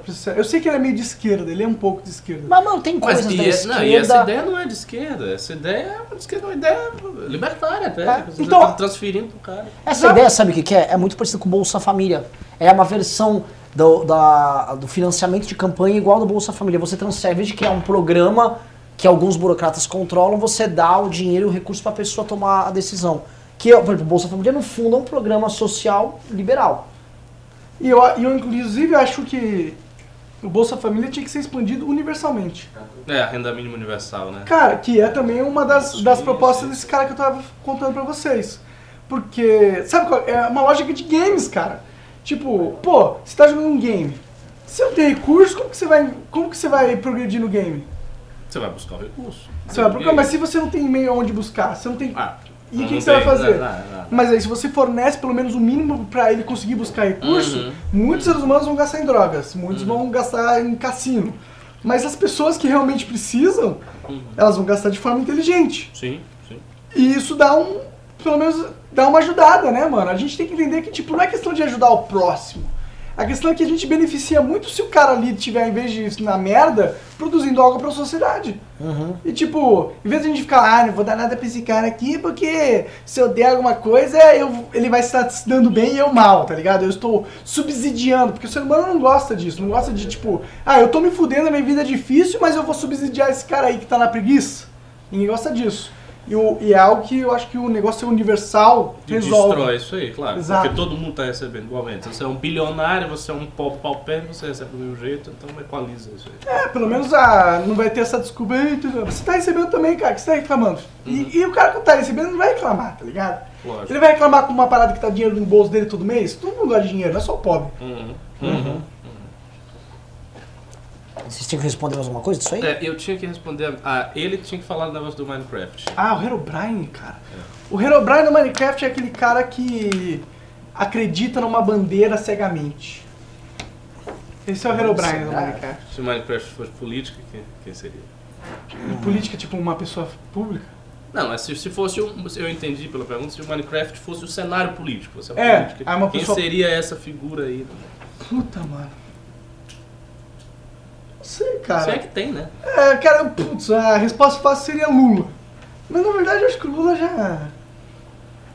Ah, mano, a galera já. Ele não segue coisa cegamente o Lula, não. É, não, Eu acho que um cara- ele é muito malandro pra isso. Tem que ser um fanático, uma pessoa que acredite mesmo muito, né? Sim, sim. Não, na verdade, tipo, eu tava relacionando o Aerobrine como um avatar do que dá ruim na política. O que torna a política ruim, de verdade. É aquela pessoa que compra as ideias cegamente e fala assim, ó, ah, legal, concordo um pouquinho com isso. Ah, então, tudo isso que eu não concordo eu vou agregar também à minha filosofia. E aí, porra, acabou. O cara se fecha nessa merda porque ele tem que fazer outras coisas, tem que trabalhar, tem que cuidar da irmã, tem que não sei o quê. Aí ele fica com essa a parada que ele formou baseado em coisa que ele se identificou, mas aí ele comprou um monte de outras ideias que ele necessariamente não pensou sobre. E aí a gente tem um milhão, 20 milhões, sei lá, 200 milhões de pessoas que vivem assim, comprando a- o pacote completo sem questionar. Uhum. É, isso é a cara de uma, na verdade, de uma militância, é, é, é, de uma militância limitada. Então, a militância de esquerda e a militância de direita, quando limitada, é esse perfil aí que você está descrevendo. É, a gente pode falar que é o, é o Mortadelo e o Bolsominion. Exato, mortadelo. Acho que isso aí é o. É, é, a, a, a Mora Carla Zambelli, que é uma deputada governista, ela falou esse ano o seguinte: perguntaram, mas você vai seguir tudo que o Bolsonaro fala? Vou. Mesmo quando você perceber que ele tá errado ali, mesmo quando ele tá errado. Porque por trás daquele erro pode ter um grande acerto pra vir. Ela falou. Mas, mas Ela faz sentido falou. isso, sabia? Hã? Nossa. Faz sentido isso, cara. Às vezes Será que- não, né, cara? Vou, vou- vou te dar a É, argumentação Às vezes, por aqui. trás do grande erro, só há o erro. Sim, com certeza. É o problema. Mas existe um negócio de tipo, eu tô no time do cara. É. E a gente sabe que o ser humano erra. Tá ligado? Eu vou ser o cara que quando ele errar vou tocar a pedra porque eu sei que isso danifica a imagem do meu time. Se eu me agrego a um time, se eu me identifico pertencente a esse time, essa é a péssima estratégia, você questionar o cara que tá liderando o teu time. Ninguém vai fazer isso. Mas vou te dar um exemplo prático. Hum. Teve a reforma da Previdência agora, e aí mandaram a reforma da Previdência dos militares. Em vez de tentar economizar os 100 bilhões, lá, os 90 bilhões em 10 anos da reforma dos militares, mandaram uma que economiza só 10, ou seja, os militares escaparam da reforma, essa que é a real. Eles mandaram, isso foi um erro do governo corporativista Eles tal. escaparam da reforma administrativa Eles também. escaparam. Porque o Guedes também eles já Eles estão escapando de tudo, os militares. Ela, se ela for falar de acordo com a, a visão de mundo do eleitor dela, que falava, "Ah, a mata acabou tal, ela ia votar contra. Ela foi junto com o erro. Eu não sei o nome do que, o que que é um- algo muito importante que estava por trás disso. Será ela não precisava ela- atacar pedra, mas ela podia, ó, votei contra, acho que isso aqui não faz sentido tal. Será que ela não acha que. Porque parte da estratégia do Bolsonaro é ter o apoio do- dos militares. Sim. Sem Ah. o apoio dos militares, o governo Bolsonaro acaba. Ou menos ali, porque eles vivem batendo nos militares. Vive batendo os militares. Mas Mas, o que importa é uma dinheiro, coisa é você bater, veja, uma coisa é você bater numa ou noutra figura de grande expressão, general e tal. Outra coisa é você desagradar a classe militar como um todo. Isso aí eu acho que ele não quer, não. Eu acho que ele quer ter o apoio dele. Tanto que ele pediu desculpas, teve uma, uma coisa séria com ele, quando os. os eh, as, as, as esposas dos policiais, uma coisa assim, que o acusaram de traidor. Você lembra desse episódio? Que, que, pô, os militares, umas esposas militares foram lá na Câmara. Isso, exatamente. Então, Foi sobre acho- a reforma. Pois é, então eu não acho que ele tá, esteja disposto a perder esse capital. Pra ele é um capital. Uma coisa é ele atacar um general fulano, é, um, é Sim. pontual. Outra coisa é desagradar a base. Total, mano. O Bolsonaro Sim. é burro, mano. E ainda tem um outro detalhe. Na visão do mundo do eleitor da Carla Zambelli, o que interessa é o apoio ao Bolsonaro. Então, no fim das contas, a galera tá falando de mamata, mas o eleitor dela quer que ela apoie mesmo ele a todo custo, né? Mas será que a gente não precisa desses caras também existindo? O quê? Esses caras que apoiam o Bolsonaro cegamente? Porra, velho, você, é, realmente você tá numa reflexão braba aqui. Porque eu, eu acho, assim, Se ele precisa. agora seria É, pior ele precisa. Brasil. Ele precisa. Eu não, Não? Se o Como? Bolsonaro caísse, É, que, que vai ser? Eu acho que se o Bolsonaro caísse, do- de certa da maneira como ele caísse, seria uma tragédia pra direita. Não sei se pro Brasil. Pra Brasil, direita seria. cara, Da mane- Mas aí vai depender de como a Não coisa dá pra se saber. dá, Vamos supor que o? Bolsonaro cai. Hum. Vamos criar um caso hipotético aqui, né? É, Bolsonaro caiu por causa do escândalo do filho dele. Ah, Voltaram a ver o negócio do COAF, descobriram que foi grana pro Bolsonaro, pra esposa dele, deu merda lá. E aí ele perde apoio popular e aí ele renuncia. Vou nem falar que teve um impeachment que demora, ele renunciou. Renunciei, tô, só eu, pô, tá me perseguindo, é, vou querer perder meu filho, aí renunciei. Renunciou, tal, entrou o Mourão. Pra direita vai ser um inferno, porque a gente vai ter que ficar com a mácula do cara, ó, igual ficou com o Collor, né? E Pelo eles vão poder perder poder na mídia social, com certeza. Total. Mas, é, o tipo de direita que ele tá construindo Também é. não é uma direita boa, é pois é. é uma direita ruim. Ah. Aí vamos supor que entrou um Morão que não é identificado com essa, com, a- com essa transformação política que a gente teve na direita no Brasil, desde o impeachment da Dilma até aqui. Entrou o Mourão, ele não é identificado e vai pra uma relação tipo a do Temer, se tipo um Temer não corrupto. Uhum. Ó, esse cara não concorda com a gente, mas vamos cobrar, mandou bem, parabéns, foi ruim, foi mal, mas ele não fala em nome da direita. Não acho tão É, Aí um o de novo sobe, liberais sobem e tal, e essa turma meio maluquinha meio que fica ali na Ah. franja. Porque o perigo que a gente tá vivendo é assim, na época do impe- impeachment, é, eles eram uns caras muito alternativos no processo. Eles eram tipo a franja da franja, eles eram o canto do canto. Só que eles eram tipo uma, um grupo alternativo, a gente é 3%, é 5%, já é 15% da turma, a gente já é 20% da turma. E na direita a gente tava, mano, preocupado o quê? Vamos derrubar o PT, vamos falar com o PSDB, com o PMDB, faz os caras votar, tem que passar, tem que passar, tem que passar. E os caras nem participavam direito com as coisas do impeachment, tipo, mano, Bolsonaro, mito, ó, o sistema está corrompido, Olavo falou, tal, e tá, tá, eles ficavam batendo nisso, só batendo nisso, batendo nisso. E aí, conforme o sistema político derretia aqui, as pessoas estavam falando, mano, e se esses loucos não tiverem certo? No fundo, esse louco é honesto, os outros são tudo ladrão. Então, a galera não viu passar. E aí pegou uma galera que tinha umas ideias muito, mas muito de maluco. Tipo, um cara como. Você não deve ter ouvido falar desse cara, Alan dos Santos, Terça Livre. Na verdade, ele já ele interage comigo de vez no Twitter. Ah, eu é? Ele, sim. Porra, então, esse cara, ele tem uma Comigo ele importância. sempre foi cortês, só pra deixar claro. É, com a, com a gente. Com a gente, ele foi. É menos. assim, é, é- é cada fake news assim. É, não, não Baixa. Mas o canal dele tem essa, um pouco essa fama de fake news. Sim. É, canal dele. Aí ele pegou e. Ele é um cara, um dos caras mais importantes da República hoje. Sério? E um maluco, Sim. um maluco, um, Sério, um sério. acelerado, Será que a assim. gente não tá glorificando Não, demais cara. a mídia, não? Não, Não, não. está. Na realidade é o contrário. Desde o início do governo Bolsonaro, que a mídia, até um pouco o MBL, tem subestimado essas pessoas. E Ah. agora a gente tirou esse vício de não subestimar, porque o fato é o seguinte, esse, esse grupo de Olavete e tal, esse grupo é quem tem mais força no governo brasileiro, agora, nesse momento. E na- e na população é também, né? indiscutível, E na população, É, no quem- eleitorado. Quem manda hoje no Brasil são esses caras.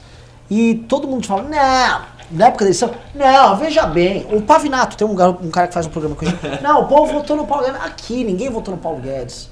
O Paulo Guedes só deu uma lustrada ali no, pro, pro Bolsonaro. Não, o Paulo Guedes ajudou muito. Mas, Não com o povo, Não com com o mercado. é, porque as tal, pessoas com- têm, têm mais uma noção, eu acho. Mas o, o- o- grupo que elegeu o Bolsonaro foram os filhos, lá o Carluxo, o Eduardo, o Flávio e a turma doidinha ali. E a turma falou, não, mas o Bolsonaro vai entrar lá, vai pegar os doidinhos, igual o Trump fez. Trump entrou e falou, Steve Bannon, vem aqui. Vai lá pra caixinha, vou entrar numa caixinha, você, vai, fica lá no canto. Não, não. E nos Estados Unidos, assim, ele botou pra- o Trump botou os caras pra andar e foi tocar do jeito dele. Aqui não. Aqui ele deu um ministério pros caras, ele deu tudo, Tá montaram as fundações estrutura. todas, Fundação Palmares, Biblioteca Nacional, Funarte. Funarte, tá tudo não. E aí eles estão fundações- aparelhando as estruturas com esses caras e meio que estão dando foda-se. Vamos, vamos que hoje, por exemplo, a gente não comentou até é, é uma polêmicazinha legal aqui.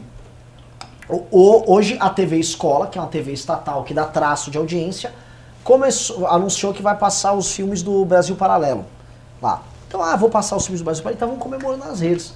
Cara, é a mesma, assim, é a mesma direita que exatamente um ano atrás estava falando, escola sem partido. Não, você não pode ter doutrinação. O Brasil Paralelo, eu conheço os caras, sou amigo, gosto dos caras, mas assim, aquilo é um negócio completamente enviesado politicamente. É a visão de mundo do Olavo, é a história contada de acordo com a visão do mundo do Olavo. Colocada lá, plum. Cara, não é isso que os caras falavam. E aí muita gente alertou, mano, eles estão indo lá, eles vão fazer doutrinação à direita tal. E eles estão. né? Então é uma parada. Mas isso, isso é o poder, né? É o poder. Ah, então, mas o poder não, o poder não necessariamente vai te corromper totalmente. Você, te- eu, eu concordo assim, o poder vai te obrigar a que a ética, o, o Max Weber fala a ética da responsabilidade. O poder vai te obrigar a fazer certas coisas que vão ferir suas convicções. E às vezes você vai pegar sua convicção, vai deixar um pouco de lado em nome da responsabilidade do cargo. É. Tipo assim, Tipo, o Bolsonaro, apoiar Bolsonaro no segundo turno. tipo apoiar o Bolsonaro no segundo turno. Mas Tipo, por que você tem que deixar de lado as convicções? se você for Pra apoiar pensar, o Bolsonaro, por vou te, exemplo. não, vou dar um exemplo o que o Bolsonaro teve que fazer. Hum. Ele vai lá, o Paulo Guedes manda uma reforma da Previdência. Ah, de 1,3 bilhões, trilhões. Beleza, ele mandou. O Congresso, ele não vai poder pegar e, e- Quer dizer, o Bolsonaro não vai poder falar, Congresso, aprova aqui de cabo a rabo. Ele vai ser obrigado a ceder. Ah, ele vai ter que dar um cargo pra fulano, ele vai ter que tirar um pedaço da reforma. Isso vai ferir a convicção dele. Por exemplo, a convicção do Paulo Guedes, ele acredita profundamente no modelo de capitalização da Previdência, onde a pessoa capitaliza. Ah, mas, mas isso aí tá colocando dentro da, config- da convicção dele uma imaturidade também. Não, Uma mas, mas, mas a, a ética da Será que ele não entende que o mundo é. Não, que mas, ele vai ter que sacrificar certas coisas? mas a ética da responsabilidade é basicamente isso. Ah, entendi. É o entendimento de que você vai precisar, em nome de um bem maior, Uhum. você vai fazer sacrifício Ceder. na tua convicção. É ceder. Basicamente isso. É. É, eu, só, eu, só, eu só acho que, tipo, convicção. Você ainda tá. Você ainda é convicto daqui, que aquela forma seria a melhor forma. Mas você sabe que você não vai atingir. Que você pode atingir algo muito melhor, que você também é convicto, se você, neste momento, sacrificar aquilo. Mas isso é muito perigoso também. Que é inclusive da- desse pensamento que Lula, na minha opinião, se tornou o que ele é hoje. De, ah, eu vou sacrificar minha convicção porque eu preciso que esse negócio funcione aqui. Mas você não acha que. Você acha, essa é uma pergunta que a gente sempre tem. Eu queria falar com os esquerdistas pra saber. Será que ele era convicto de alguma coisa nesse campo ético? Ou eles eram, eles eram completamente, tipo, niilista? Mano, foda-se, vamos fazer o que precisa fazer mesmo. Ah, e o que aparentemente eles eram convictos antes é que a estratégia de conciliação de classe não deveria ser a estratégia do PT. O PT deveria partir para cima com uma estratégia mais forte.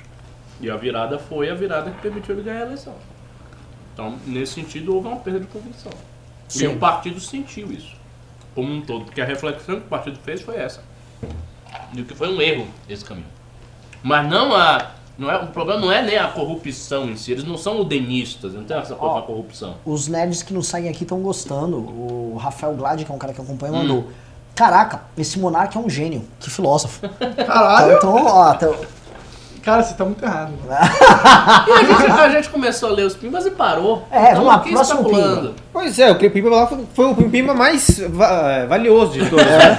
pois é, e eu não respondi. Não, deixa eu só. Pois é, não acabou deixa- ainda. Deixa eu só concluir, ô, ô, Danilo. Se- seguinte, seguinte, é, o que eu achei da minha participação no quinto congresso, eu gostei. Eu achei que foi boa a minha participação. Eu posso aí me autoelogiar, eu achei que foi bacana. E eu achei que eu desenvolvi bem a, a, a parte que eu quis expor, que é aquela.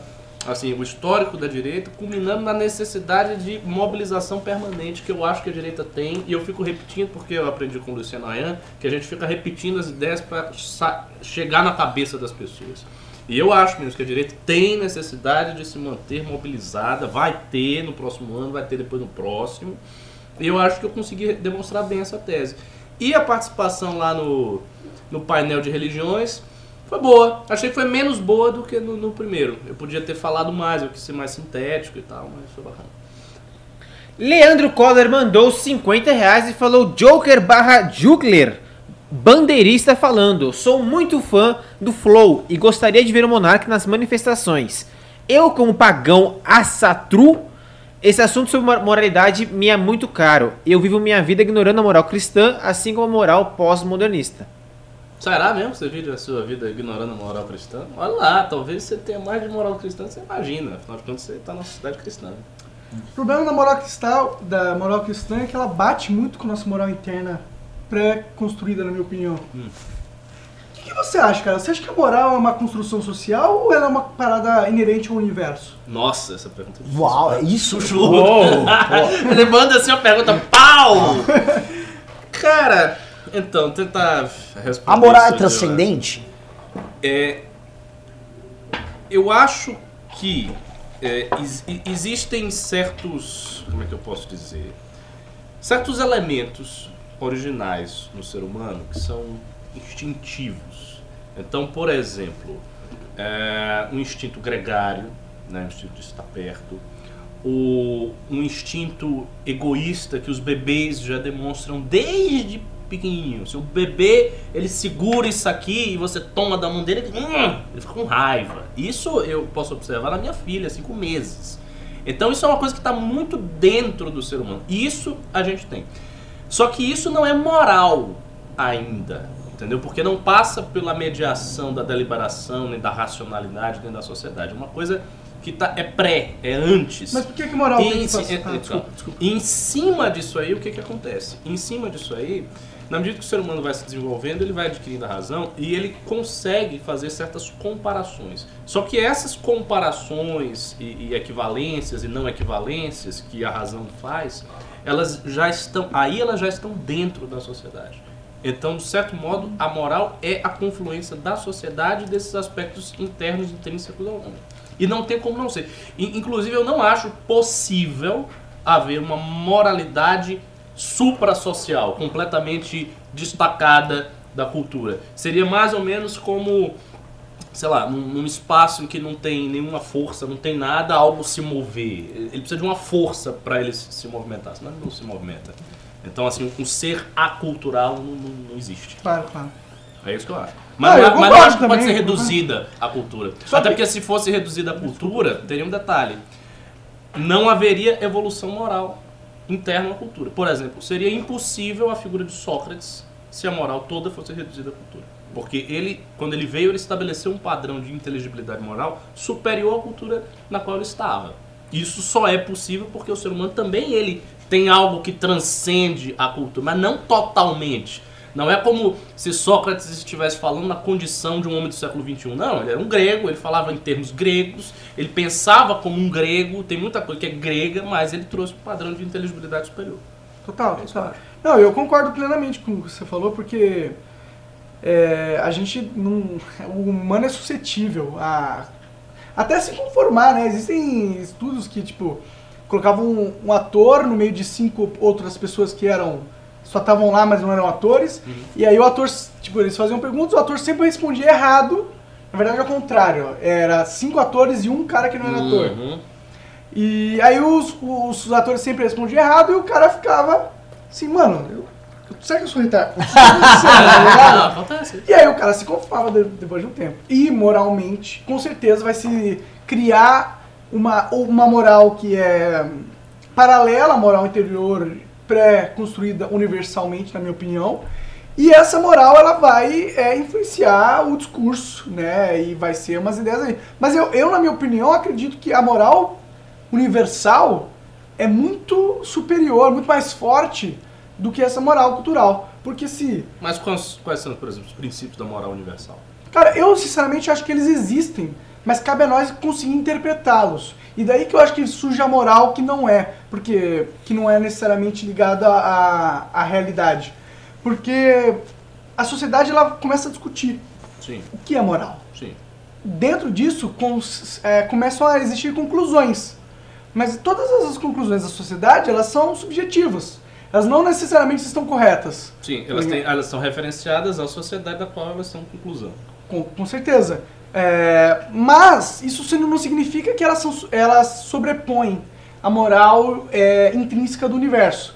Porque eu acredito que toda essa discussão ela se deriva do tentar entender essa moral intrínseca. Sim, sim, sim, eu, tô entendendo o que você está dizendo.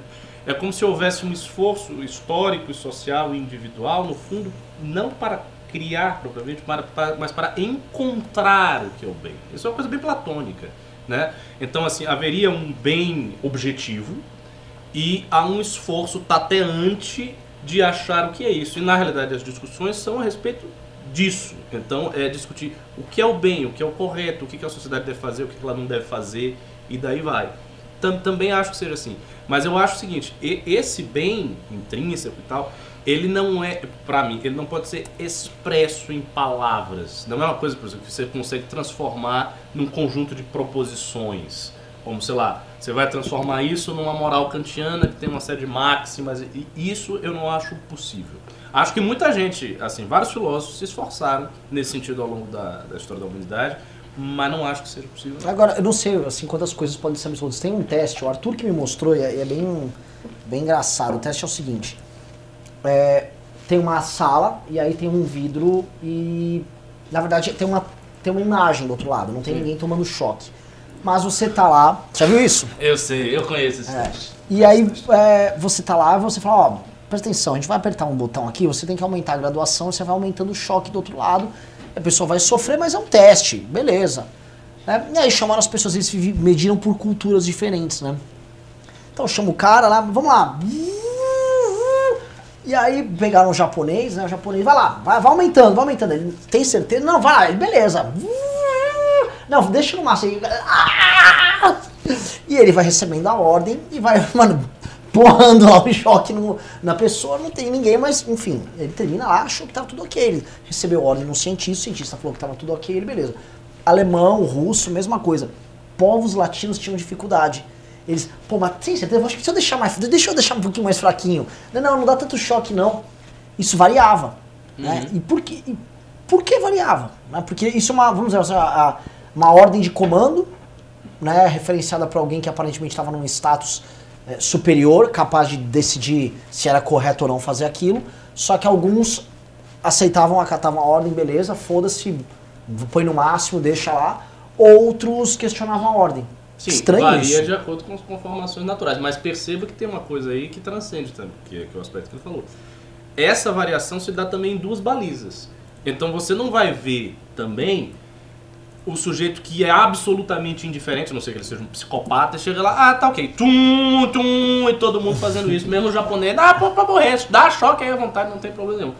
E por outro lado, você também não vai ver pessoas de uma da- dada cultura que sejam totalmente indiferentes à autoridade. Que chega a autoridade o cara, todas as pessoas, sei lá, da cultura XYZ digam, não, não vou dar choque. Acabou. Porque tem duas balizas que estão funcionando: a empatia e a autoridade.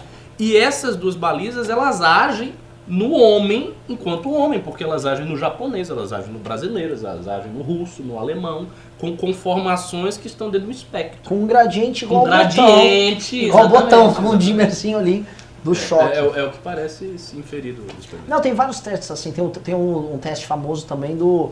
Você vestir um, um policial, fizeram até pegadinha disso. Você tem um policial, um guardião com um cacetete, e fala, cara, seguinte, eu tô com esse ladrão aqui no chão, é, se, eu vou ter, eu vou ter que ir no banheiro e tal. Se veste, pra, pra eu não poder largar o cara aqui, eu vou te dar o cacetete, vou te dar meu cap, você vai ficar, você é o guarda aqui. E é o seguinte, ele se mexeu, você bate. Aí o cara, tem certeza? Não, só bater. Pode descer a pô, mexer, arrebentar o cara. Cara, meu, A galera vai pau. a Galícia descia porrada no cara.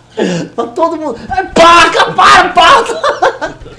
Era Engraçado, foda. né? É que quando uma autoridade dá um comando e você compra, existe uma difusão de responsabilidade naquilo, né? Isso, inclusive, é um- Exatamente. É um dos grandes maus. Transfere, sociedade. é, porque você transfere a responsabilidade. Isso é É uma que- ilusão, inclusive. É o que disse Ashman no julgamento dele, a famosa declaração que ele falou. Cara, tá cumprindo ordens. Tipo, ele era o cara que agenciava lá Eu, o como ser humano, fiz o meu papel, que era. Então, tipo, na mente obedecer. dele, não, tem uma ordem, tá chegando, eu tô fazendo, e aí, qual é o problema? Eu sou, eu sou o escriturário do campo de concentração, eu assino papel, e daí? É, a defesa de todo mundo ali na, isso, na- da Alemanha nazista era sempre essa, né? Estou cumprindo E de ordens. certo modo era, é verdade. E eles estavam mesmo. Mas, mas se eles O não cumprissem, eles é- morrer, porra. Mas, mas aí que tá, mas muita gente não cumpriu. Ah, né? Então, assim, não é que todo mundo cumpriu. Muita gente não cumpriu, muita gente se rebelou, muita gente resistiu. Então a possibilidade da resistência ela existe. Mesmo sob a mais cruel tirania, a possibilidade da, da resistência é um fato Só que aí você tem que sacrificar a comprovado. tua vida. É, o sacrifício é muito alto. É muito alto. Muito alto. Nem todo ser humano quer comprar esse preço. Exatamente, exatamente. Agora sim, os caras que eram da alta patente nazista era mais do que isso. Porque eles não estavam. Não simplesmente entraram lá. É. Eles entraram, eles aderiram ao partido, eles, Eles subiram na hierarquia, eles tudo. compraram mesmo, Sim. de forma autêntica, o que aquele modo de vida. aquela Não, coisa e eles planejaram, que eu acho que é a parte mais tudo. sádica da coisa. É. Tipo assim, Não, foi, você- não veio só tudo da cabeça do Hitler e desceu. É tipo assim, um- mate 6 milhões de deuses. Tipo assim, ó, eu vou criar um- aqui um, um sistema de, de, de câmara de gás que entra um lote, dispara. O cara teve que criar dispositivos Você pra sabe que isso, a, a sabe? conversa que Sim, eu como que tive... eu posso matar mais É, eficientemente? Já que a gente tá falando aqui livremente, você sabe que a conversa mais assustadora que eu tive na minha vida foi com uma pessoa, um filonazista genuíno. Não era tipo esses skinhead O brasileiros. que, que é um filo nazista? Um cara que ama o que, que tipo, Entendi, tem- entendi. mas de verdade, porque a família, o, o avô dele tinha sido nazista mesmo, e o avô dele tinha sido um dos braços direitos da propaganda de Goebbels. E ele, tipo, ele tava falando comigo, ele não tava fazendo propaganda do nazismo, mas ele estava falando com, assim, inteligente, era o avô dele, porque fez a propaganda, não, a propaganda é muito boa, falando, assim, com a absoluta naturalidade sobre a categoria, a, a qualidade da propaganda de Goebbels, porque o avô dele trabalhou com Goebbels, uma, sabe, uma coisa normalíssima. Tipo, eu sou do MBL e tal. Tô, tô aqui contando como Eu foi vi- impeachment e Eu tal. fiquei ouvindo assim, eu, eu, eu, eu fiquei assustado. Eu disse, ah, tudo bem, vai sair e tal. Por sinal era Bolsonaro. Bom, Foi, foi um negócio. Ah, aqui, né? Louco. O cara que é nazista, ele gosta de autoritarismo. Né? é, não, assim, não, é, é clássico. Vamos, vamos pro próximo pimba aí, Riso? Cada pimba bem, bem pago hoje, hein? É, caralho. Velho do MBL mandou 50 reais e falou: Já estou seguindo o Monark no Twitter, confesso que conheci hoje.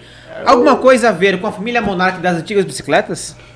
Seguinte, o nosso amigo Monark, nosso amigo Monark, nosso amigo velho do MBL, ele é, ele é um homem da velha indústria brasileira.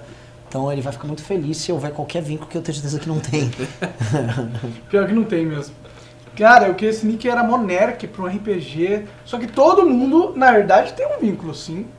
Porque todo mundo conhecia Monarch Sim. e, portanto, eles não liam Monarch. Tipo, porque, porque eles já tinham uma, a palavra meio construída na cabeça Sim. deles, então era muito mais fácil só falar Monarch. E é muito mais gostoso de falar que Monarch também, É, pra sim. ser sincero. Então, acabou virando, eu só aceitei. Falei, mano, vocês vão me chamar de Monarch? Eu sou Monarch, então daqui pra frente. Ótimo, foi uma aceitação. E ainda, até porque a Monark era mais legal do que a Caloi, né? A Caloi era mainstream, se era minha alternativa, tinha uma Monark. Você é brasileiro, pô. É. Vamos lá, next one. Próximo pimba é do. Um dia sem pão de alho. É um dia em vão, mandou dois reais e falou: Ricardo, muçulmano pode fumar maconha? Não. Na, na, na Sharia, se você. Se você quer saber o que é a resposta da Sharia, não- não estou falando da minha prática, da prática de muita gente aí no mundo. Estou falando na Sharia. Na Sharia, qualquer intoxicante é proibido. E qualquer quantidade, pode ser ínfima. Então, uma gota de álcool é proibido, uma gota, qualquer coisa. Não há, não há permissão para nenhum intoxicante, de acordo com a Sharia. Isto posto, existe uma cultura, na verdade, de consumo de ópio grande É. no Oriente Médio, né? sobretudo Afeganistão, aqueles, aquelas bandas de lá que o pessoal consome bastante ópio, mas é, é heterodoxo. Do mesmo jeito que tem uma cultura de consumo de álcool entre os muçulmanos, cultura antiga, medieval, nos mosteiros cristãos. Eles iam pro mosteiro, conversavam com os monges e bebiam. Ah, é? É, ficar dos falando de mosteiros. cerveja, né? Exato, ficar tomando cerveja, vinho, tá. Não sei se você já leu sobre isso, mas existem muitas teorias de que existem símbolos cristãos milenares que a galera interpreta como se fosse tipo imagens simbolizando iluminação junto com o uso de substâncias. Por exemplo, tem uma Não, foto conheço. que é um cogumelo. Ah, do cogumelo eu já vi. Você já viu? Já, Esse- já, esse- já. esse- Então, conheço. que é uma, um negócio milenar que o formato que eles colocaram pra associar a sabedoria era idêntico ao do Psalis, Psalis, não sei falar o nome dessa porra. É, eu sei. Psilocibino, alguma É, coisa é, assim. é, que é o, que é, o Kogu. Que, é o que nasce em qualquer pasto brasileiro e inclusive é, não é proibido no Brasil. É, tem, tem, assim, tem um vínculo bem, bem profundo e complexo, dá pra analisar, entre as religiões e substâncias psicotrópicas e tal. Não é uma coisa que está assim apartado. Muitas religiões utilizam tradicionalmente, mas não é o caso do Islã. É, hete- é heterodoxo. Pode falar desse tema aqui? Eu vou falar então assim, pô. Aqui, Que eu, que eu é vou, sem censura. Não, é que eu vou entrar, não é nem por causa da censura, provavelmente não é. É porque, mano, é viagem. Você sabe que existe um campo de estudos que tentam descobrir qual é a origem do soma, o soma que os indianos tomavam, sim. né? E eles começaram a rastrear, porque eles foram pegando o seguinte: é, o soma tá nos Vedas, mas o soma também tá no Avesta. Está como Raoma. Raoma, exatamente. E aí eles falaram, bom, esses caras, isso aí, assim, não era tão perto. Você tem a, a Pérsia pra Índia, já são Não, é- dois, é o norte é são dois biomas diferentes e tal. E você tem um culto a utilizar nessas culturas, que é um tema que eu gosto, indo-europeus, o culto a utilizar bebidas que te intoxicam e você tem acesso a coisas e tal. E os caras foram atrás da tal da Amanita muscaria Hum, né, que estava presente em todos estes lugares. E eles falam qual é a receita do Raoma, qual a receita do Soma, qual a receita do. E aí os caras foram, foi um inglês, e aí ele achou no Afeganistão um chá que os caras fazem há trocentos anos que põe a porra da manita muscaria. né, E aí eles acham que, pô, não, isso aqui é a receita do Raoma, é a receita do. É possível. É possível. meu, posso, posso viajar mais ainda? Pode. Eu, eu, na minha Como é opinião, faz? acho que toda a religião tem um fundamento de droga. Não, aí eu não acho. Por Eu acho que sim. religião? Porque a droga ela permite o seu cérebro sair do modo vou produzir. Verdade, verdade. E quando a gente sai desse modo, a gente tem tempo pra pensar no que, que tá acontecendo, tá ligado?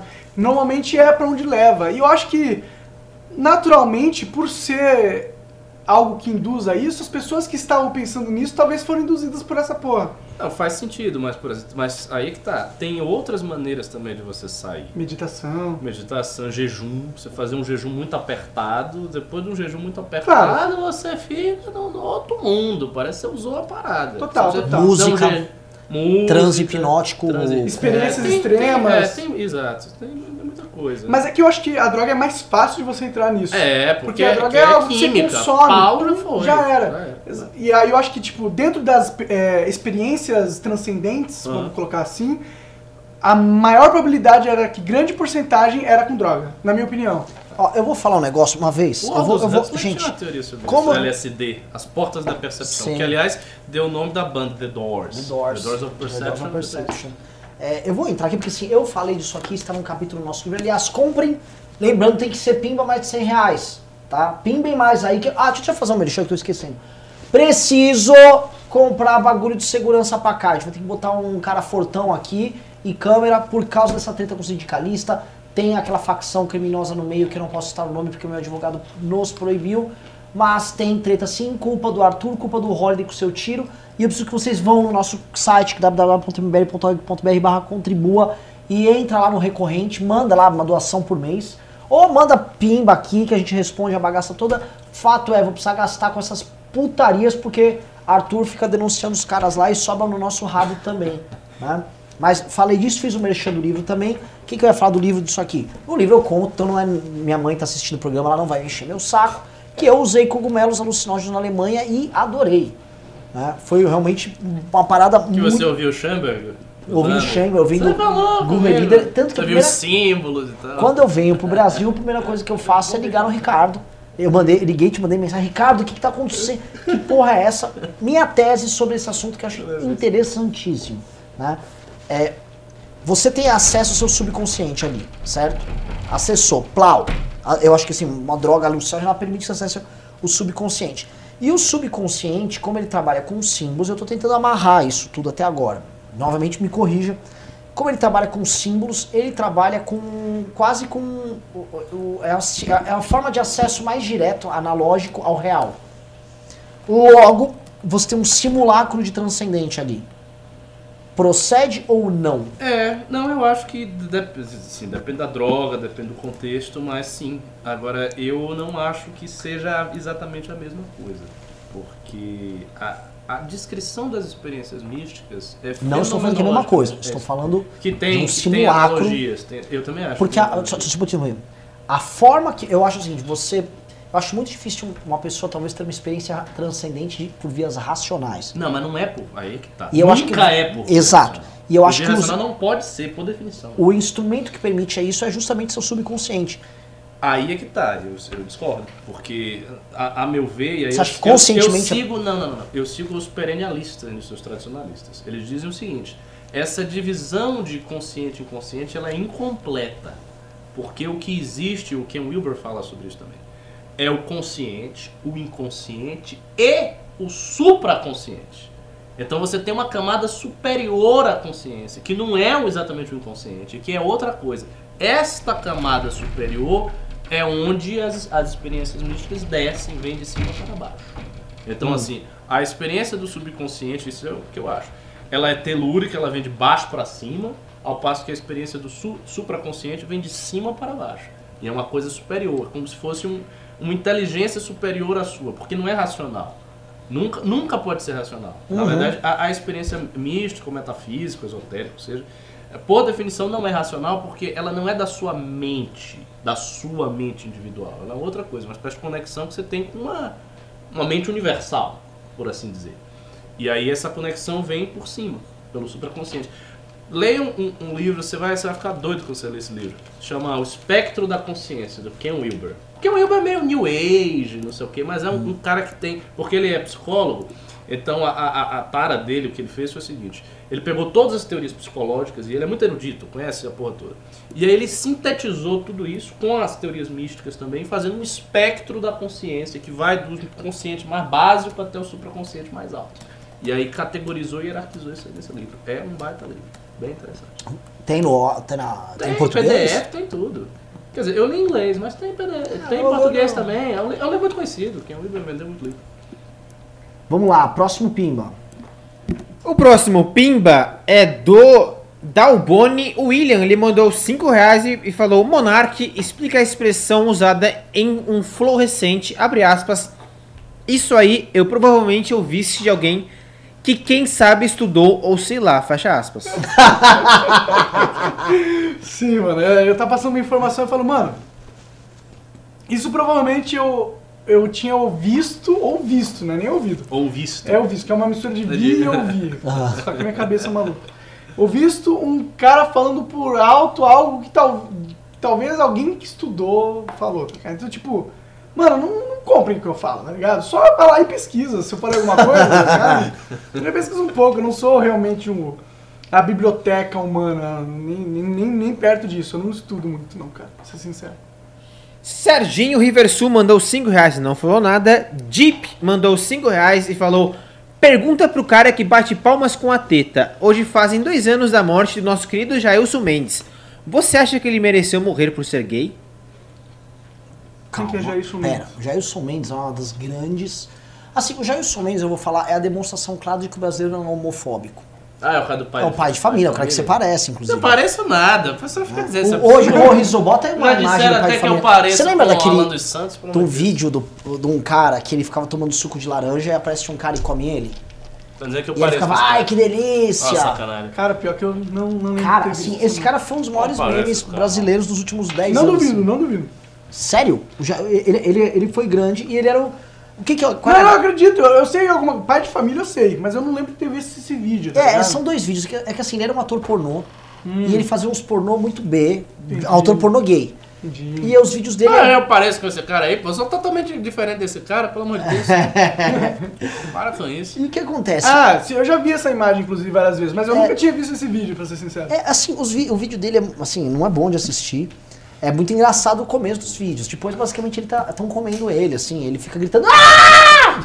Ah, que delícia! Né? E basicamente ele.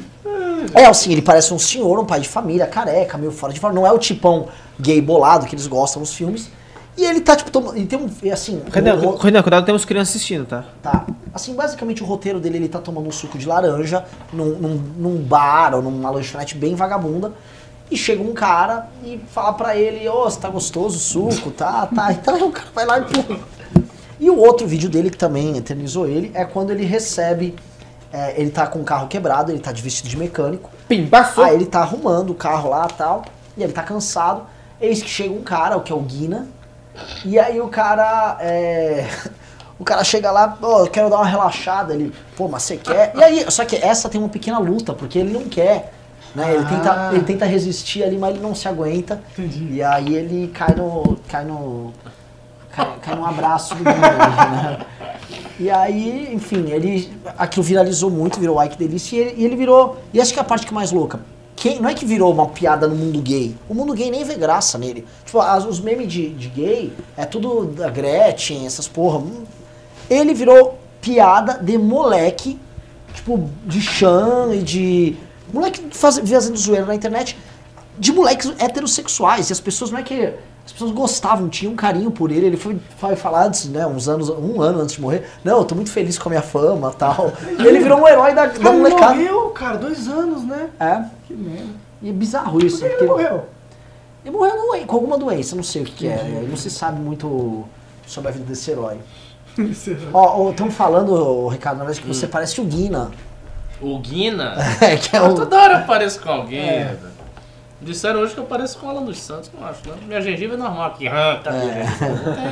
Vamos lá. Jojo Bills mandou 50 reais e falou: Esses dias acabei vendo aquela lista negra dos Bolsonaros e não acreditei que até o Diego Roques estava lá. Pois ele explicava muito bem o conceito de socialismo e seus deriva- derivativos ajudando na eleição do Jair. Fora isso, o que vocês do MBL acham do Diego? Não acompanho o trabalho. não Sincer- acompanho o trabalho não dele. acompanho. Pode ser um bom trabalho, não sei. Eu vou ser bem honesto, assim, eu, eu não acompanho nada que a direita brasileira produz no YouTube. Eu também não acompanho. Eu também não. Assim, Pra dizer que é nada, é praticamente nada. é, eu, eu acho chatíssimo, assim, os conteúdos. É, assim, tem alguma coisa, tirando o cabo da direita, às vezes você pega uns vídeos de economia do Rafael, do Ideias Radicais, tem algumas coisas interessantes. Mas muito longo. O Rafael podia ser mais sintético. Ele fala pra cacete. Mas, assim, tirando o... Ah, Eu não, eu não- algum que você acompanha, algum canal aí, você fala, ah, esse, esse cara é bom, esse cara é ruim. Cara, eu não acompanho muito YouTube em geral, assim, sabe? Porque. Sei lá. Mas é, eu gosto do Rafael. Eu já, já fui lá no Flow várias vezes. E ele é um cara, tipo. Ah, ele, ele, é, ele é meio que responsável por po- popularizar a ideia do liber... Muito Sim. responsável. Na- na juventude aí da galera. Ele e o Cogos. Eu Ele e o que são os Cogos. dois maiores Ele e o. Cox também já foi lá no Só que ele é mais. mais é, ele, é, ele é uma pessoa normal. É, O Rafael. é Rafael. É. é. O, Co- o Cogos, ele é autista, pô. É, Mas, não, ele, mas não, ele não é mal. Não, Ele não, ele não, é esquisito. Ele já veio aqui várias vezes. O problema do. Cogos, assim, ele vem, tipo assim, igual você, ele tá hoje aqui, a gente troca uma ideia mó legal. No dia seguinte, não é que ele fala que eh, ele te odeia. Ele fala que você tem, destruídos, esmagados! vocês têm que morrer de forma. através de uma tortura cruel. E aí mais, até contar aqui um, um- uma, uma, uma fafá aí. Teve o congresso do MBL, lá no WTC, e aí ele tava lá no WTC no mesmo dia. E ele não mora lá perto, né? Ele nitidamente ele foi lá, pegou o carro e foi lá pra ficar, sei lá, sendo tietado pela galera. E aí uma pessoa perguntou, mas o que que você tá fazendo aqui no dia do MBL? "Ah, Eu queria tomar um sorvete, a sorveteria que eu gosto Muito bom.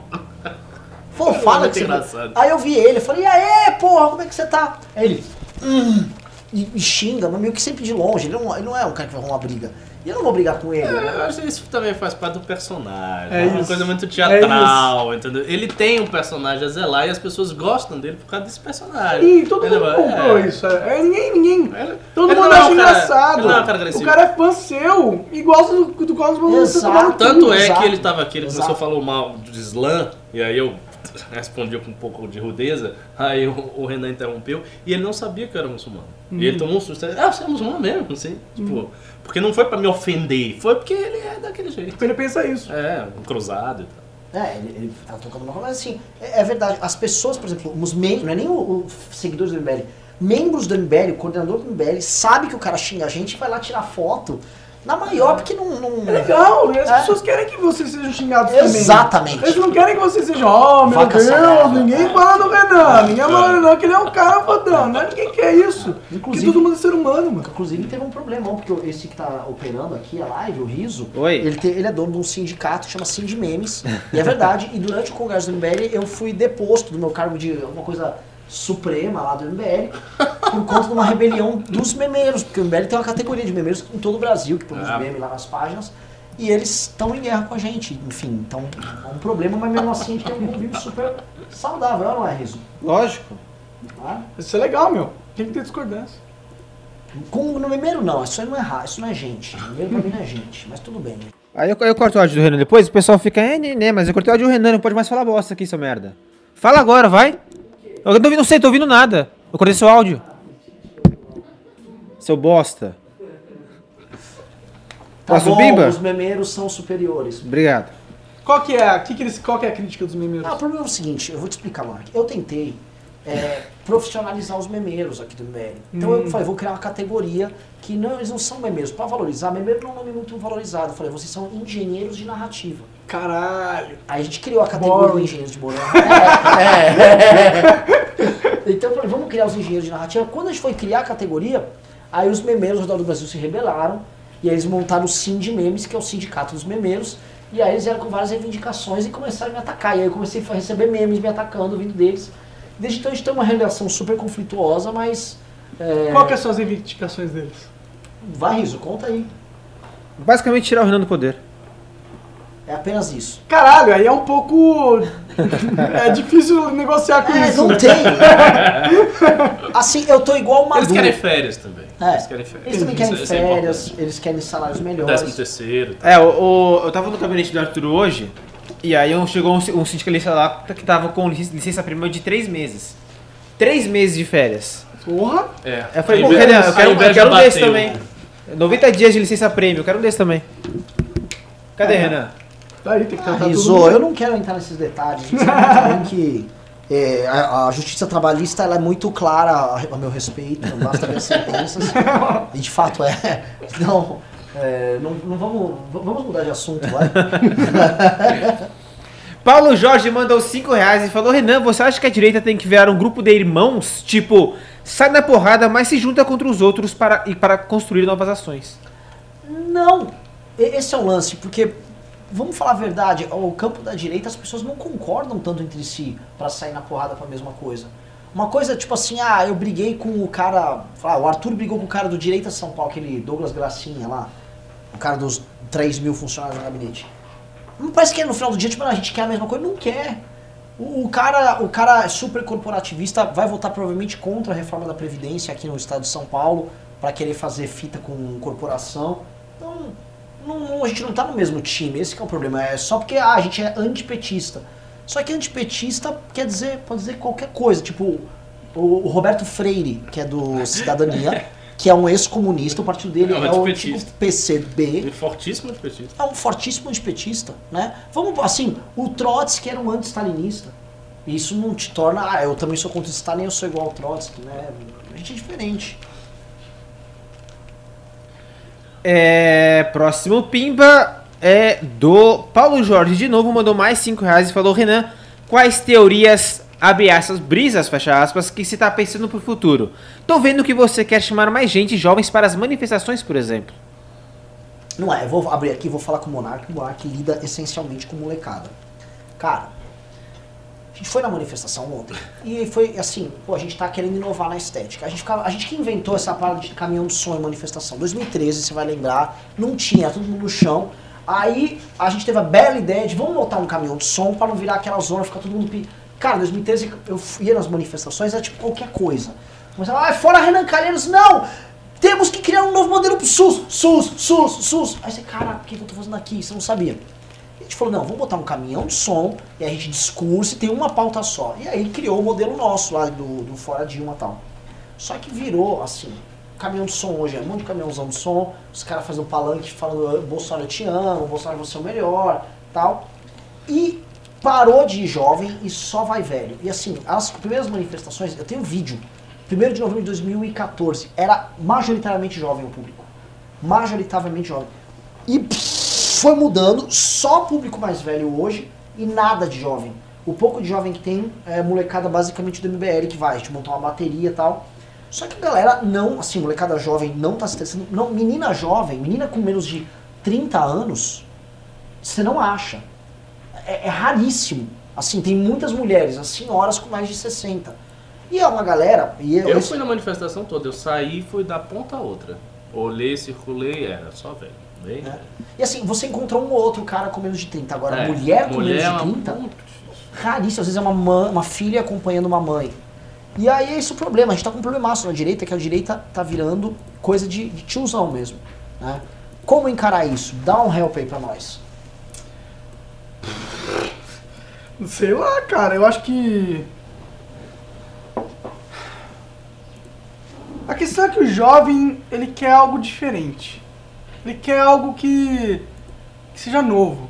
E talvez o que, que se, o que se consolidou realmente no poder agora é, foi uma direita que há muito tempo sofreu com o- a esquerda no poder, que, que se sentiu. De onde vem essa força? Desculpa, cuspi você, cara. Não. De onde vem essa força? Essa força ela vem de uma mágoa, de uma raiva, de uma angústia, de uma sensação de impotência que só a galera mais velha teve tempo de sentir. A galera mais jovem não, tem, não teve tempo de sentir isso. Eles não estão com tanta raiva assim. Olha, Você tem, ó, cara, Monark, você você deu uma um- explicação brilhante aqui. viu? Não, não, vou te boa falar. Caramba. para. Ah, Vamos fazer até fechar, fecha, fecha a janelinha ali, pra, você não tá vendo nada. Muito instintivo. é, assim, não é? acertou absolutamente na É. mosca e pra gente chegar, a gente, a gente já rodou muito o cérebro pra chegar num raciocínio que é muito simples e direto, que é isso. É, o, o que a gente tá vendo É, muito A é. galera não teve tempo de se indignar, porque não sofreu aqueles anos todos do PT e tal. São pessoas mais velhas. Sim, E tem pessoas uma que já galera. trabalhavam no período. Uma que- tem uma galera que falou assim, o cara que viveu a época da ditadura militar e não achou ruim. É, a população comum não. A É. população comum não sofreu. Quem Não. sofreu era assim, era a militância, quem tava assim na linha de frente. E aí veio a democracia e aí o cara foi se sentindo enganado na democracia É. o tempo todo. Era Sarney enganando ele, era, era Collor enganando ele. Aí teve um período de estabilidade do Fernando Henrique, aí veio o Lula e acreditou. Não, muito, boa parte dessas pessoas que estavam na rua agora votaram no É, Lula exato. e foram enganadas. É. E esse cara tá com um- uma puta de uma raiva, e a molecada não tá. Eu lembro que a molecada ia pras manifestações de 2014, 2015, 2016 também. Muito assim, elas entendiam o que rolou em 2013, 2013 foi muito jovem. E tinha o lance, tipo, cara, a gente vai tirar um presidente, mano. Isso é uma muito, coisa muito louca. louca, nova, algo espetaculoso e tal. Que não tem mais, né? Que não tem. E aqui ficou assim. Agora tá boring, agora é política. É, É. tipo- Agora é consolidar poder e. Exato. Caralho, maluco, você tinha que estar na política também. Faz um jogo de política aí. Civilization, eu adorava. Civilization. Mano, minha vida. Eu vou te falar, tem um jogo que eu fui É. viciado da Civilization. É? Eu era, cara, era. Eu, eu, era o primeiro. Não, né? desse esse estilo de jogo eu não gostei. Não, eu- eu gostava- eu-. Eu tinha uma raiva, cara, muito grande dos Zulus. Porque, assim, a primeira vez que eu montei um mapa, que eu era molequinho e tal, e foi, pô, tava evo- evoluindo com o meu Hum. povo, eu era. Não tinha o Brasil. Eu era um romano. E eu tava já, assim, e eu falei, preciso da bomba atômica, preciso da bomba atômica. Um romano? Um Império Romano com uma bomba? Não, não, mas é lógico, o vídeo, o, o jogo evolui, você. Ah, sim, você já tá. Ah, Eu era um romano, tipo, eu tava lá com o meu império romano, tinha Roma, tinha minhas cidades.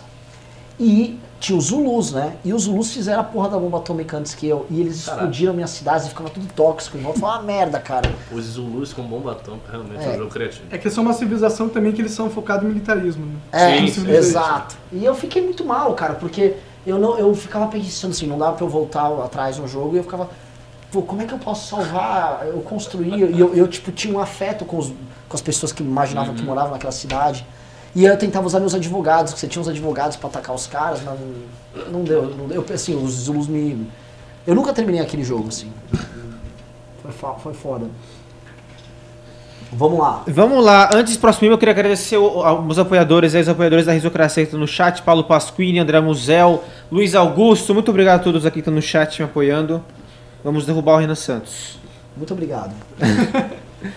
João Alberto mandou dois reais e falou, Renan, muito obrigado pelo atendimento ontem, tamo junto. Opa! Nós. Não existe mais nicks, mandou 20 reais e falou, qual repercussão brasileira nessa área foi a pior? Lá na gringa, o caso do PewDiePie como um marco, mas o cara é tão gigante que saiu disso tudo dando risada. O problema é quando o cara não tem carcaça pra receber porrada. Teve algum caso? O- o- Tem o caso do PewDiePie. Acho que foi racismo, né? Ele falou. Vocês me permitem a expressão fora de contexto, não significa nada pra ele. Ele falou nigga Hum, num contexto agressivo contra um outro player dentro de um jogo. hum. E o- ele falou, fucking nigga, é uma parada assim, tá ligado? E isso viralizou, porque ele é o fucking PewDiePie, né? E ele fez isso numa live, na Twitch e tal. E ele perdeu vários contratos, houve um- um- uma onda de cancelamento do PewDiePie, queriam cancelar ele, mas não conseguiram, né? Realmente. É Isso que eu acho que o cara que doou falou. É, o que é ótimo, inclusive. Isso aí Sim. provou que na humanidade é possível você lutar contra o politicamente correto. Tipo, eu não endosso o cara falar fucking nigger, até porque existe todo um contexto que vai. é, tipo, Mas ele não pertencia a esse contexto, né? Ele é um sueco que mora na Inglaterra. Sim, sim, ele é totalmente É. desconectado realmente. É. Isso é um negócio dos Estados Unidos mesmo. Hum. É, eu, eu- na minha opinião, mano, falem o que quiser. Só não façam nada errado.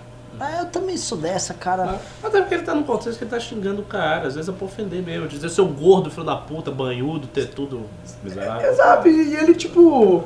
Ele não tinha nenhum contexto de quem era o cara por trás do, do, do play. Ele não sabia se ele era branco, negro, japonês. É, então, não tinha não tinha como ele ter um sentimento de racismo perante o cara.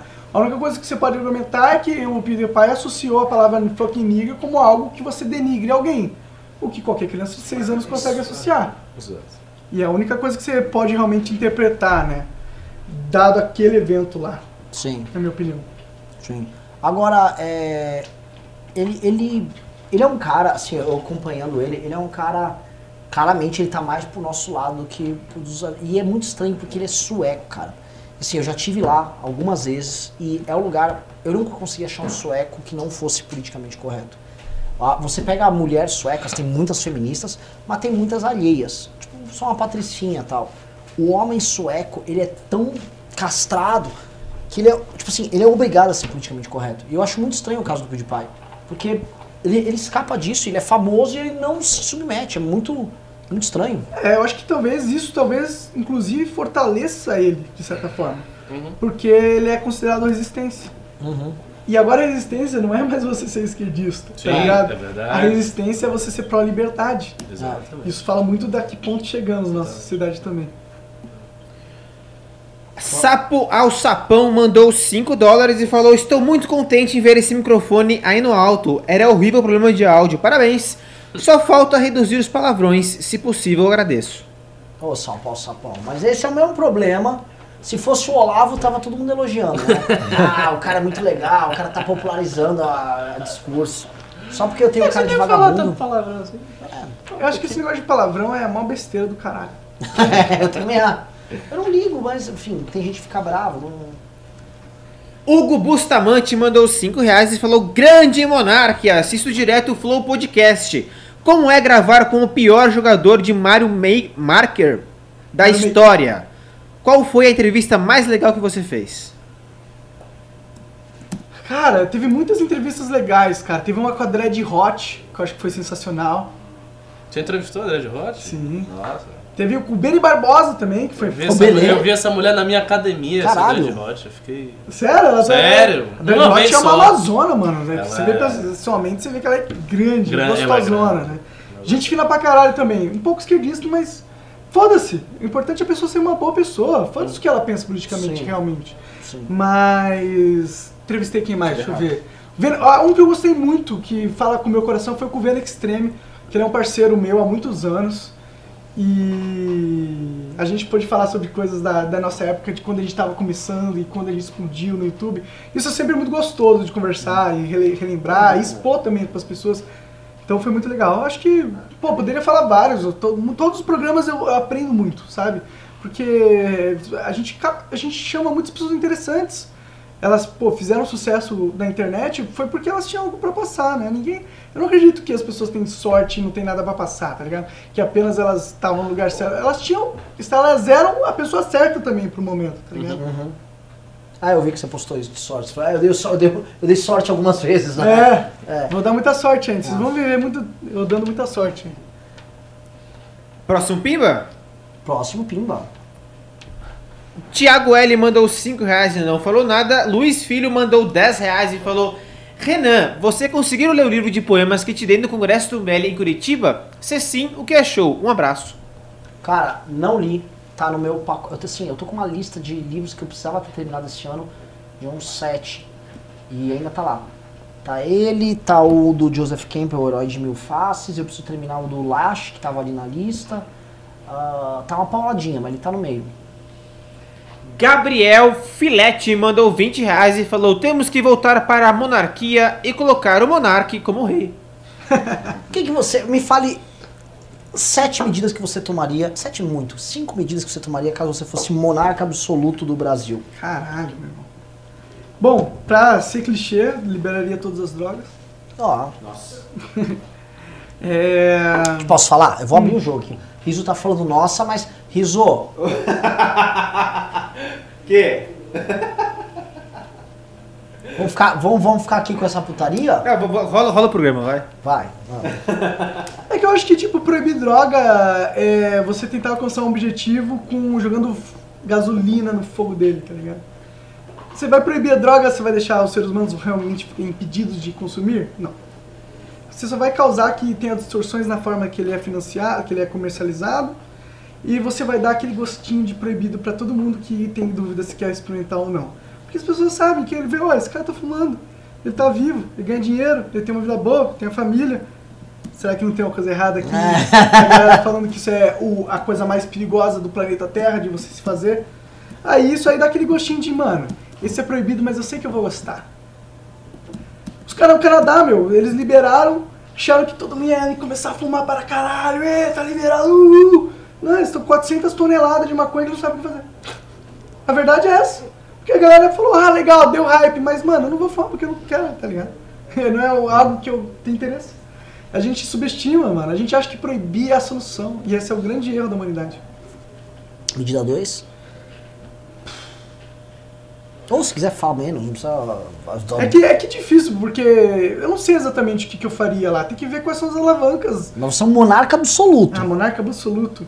Eu ia eh, acabar com todas as taxas, eh, todos os impostos, e eu ia criar um sistema de um sistema de arrecadação baseado no compromisso social que eu sei que todo mundo sente. Tipo um compromisso voluntário, tipo, mano, eu topo ajudar. É, tipo, mano, ó.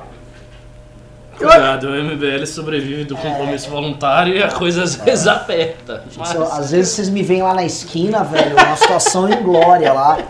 Outro dia eu tive que ir o meu irmão lá.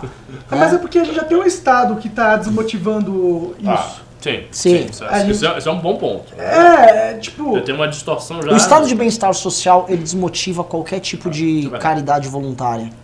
Você fala, ah, alguém já tá cuidando disso. Já existe alguém E responsável. mais, sempre assim, mano, eu já tô sendo assim, estão comendo meu cu pra, pra isso, então não me encham o saco. Exatamente. E você sente. Isso que você falou, você sente os malefícios do sistema que justamente é responsável por ajudar, entre aspas. Eles falam, mano, eu vou ajudar se o cara que- é responsável por ajudar só me fode, você fica com raiva de ajudar também. E, e é por isso que a gente tipo, não pode analisar que, ah, um imposto é obrigatório. Eu fui lá no, no congresso, inclusive, obrigado pelo. convite. Imagina, pô. Falou sobre anime e tal. E aí eu, eu gravei um videozinho que. Falei que imposto é roubo lá, houve vaias e aplausos. Eu sinto que a maioria, na verdade, aplaudia, mas a gente vai. Não é, isso é uma outra briga interna aqui. Eu sou da turma imposto não é roubo. Sim. E é uma corrente interna, talvez minoritária no MBL, que no fundo todo MBL quer falar que imposto é roubo. Ó, o, Ricardo, o Ricardo tá por dentro aí. Como é que tá a divisão aí? Não, eu, eu acho que a tese de que o imposto não é roubo cresceu, porque eu dei uma aula sobre isso É. e, e o- o- os ANCAPs, os libertários, eles argumentaram, mas eles não argumentaram tão bem assim. Então, Então você acha que você deu pra dar. deu, deu, deu, deu, deu pra dar uma enfraquecida. Já eu sou da ala que acha que imposto é roubo, mano. porque a lógica é simples. Se eu sou obrigado, é roubo. E ponto. É, ou menos. Não sei se é mais ou menos não. Não sei se é mais ou menos não. Porque, tipo, existe um. Ah, sei lá, você tá no consenso social. No sentido, ah, você tá aproveitando a rua da parada, mas aí você fala que imposto é roubo. Na verdade, eu tive escolha. Ah, O ponto não é esse. É que talvez a coercitividade não seja a única coisa que determina que algo é roubo. Entendeu? Porque assim, claro, o imposto tem coercitividade, o roubo tem coercitividade. Mas será que a coercitividade é a única propriedade que determina que algo é roubo. Ou seja, a definição de roubo pode partir somente da coercitividade. E aí tem uma, tem uma longa discussão sobre isso. Não sei se cabe. Que aí a gente vai discutir um bocado aqui, já está no fim do programa, mas é algo complicado. Por exemplo, dá, dá um exemplo.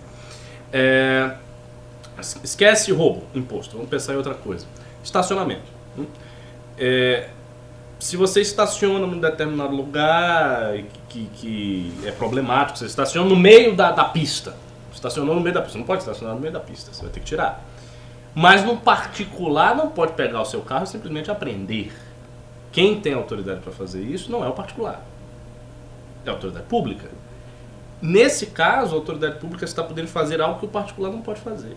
Então, a coercitividade da tributação talvez seja algo que o Estado ou a autoridade pública possa fazer que o particular não pode. Então, não tem como você fazer essa analogia. Mas eu acho que a questão é que o imposto tem que envolver um Estado, né? Sim, sim. É, para cobrar. Exato. E se você tem um Estado, você transforma o público num monopólio. Existe Mais uma força que menos, controla o que é público. Quando o público poderia muito mais ser um consenso individual segmentado. Mas tem esse consenso.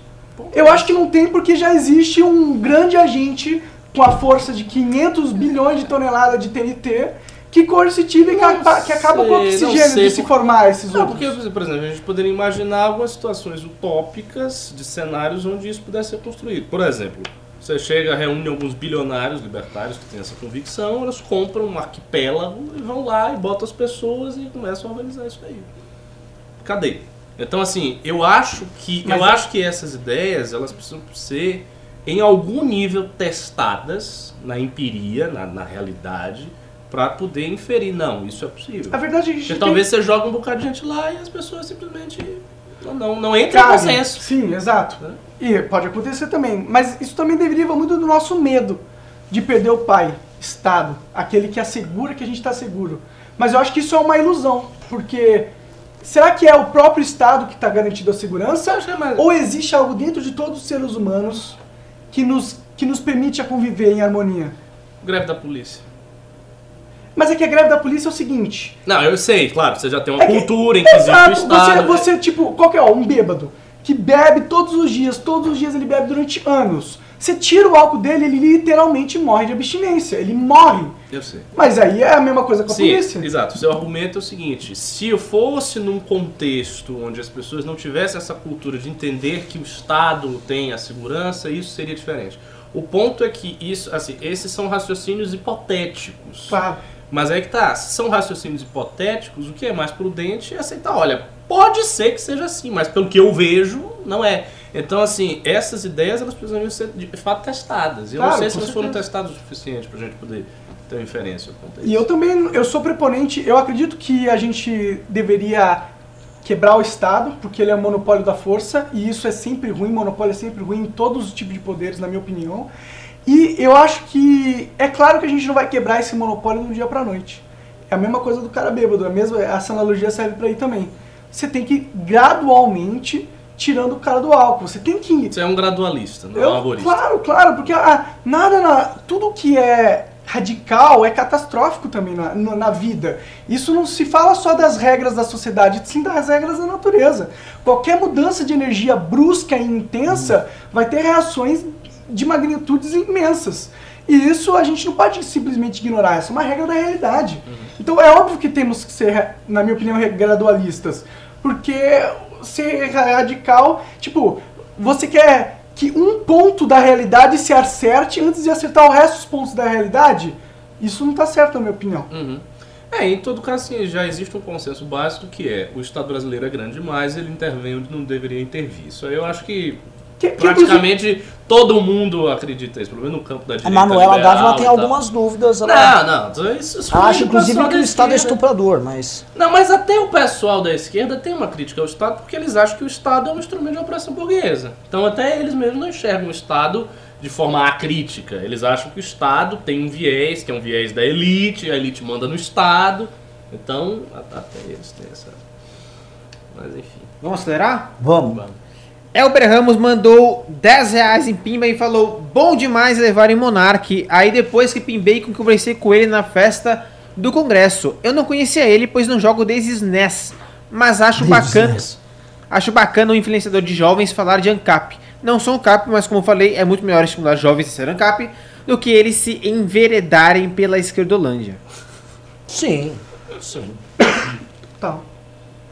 WS mandou 18,90 e falou: Vamos fazer uma PL que converta o fundão no Bolsa Família. Quero ver quem vota contra. O Monark me identifiquei, tava lesado e agora na larica.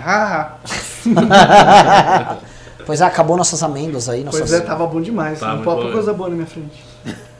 Vamos lá. Marcelo Oliveira mandou dois reais e falou: Rola um news com Benê Barbosa? Monarca, gente boa. Já rolou news com o Nenê Barbosa em tempos imemoriais, assim. É... Cara, é só chamar. O Benê é um cara gente boa. Ele... Eu também acho. É, o Benê é muito gente fina, Fazer cara. uma pauta de armas e tal, não entrar Sim. muito na negócio de bolsonarismo, fazer uma pauta falar- legal pra ele É, e tal. é. Dá pra ter.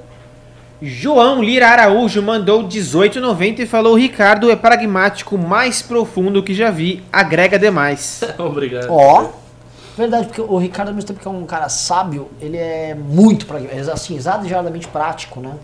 Que é bom, é um sinal de sabedoria. É, não, eu, eu sou bem prático mesmo. Lá, lá no MBL Bahia que eu digo, é praticidade total.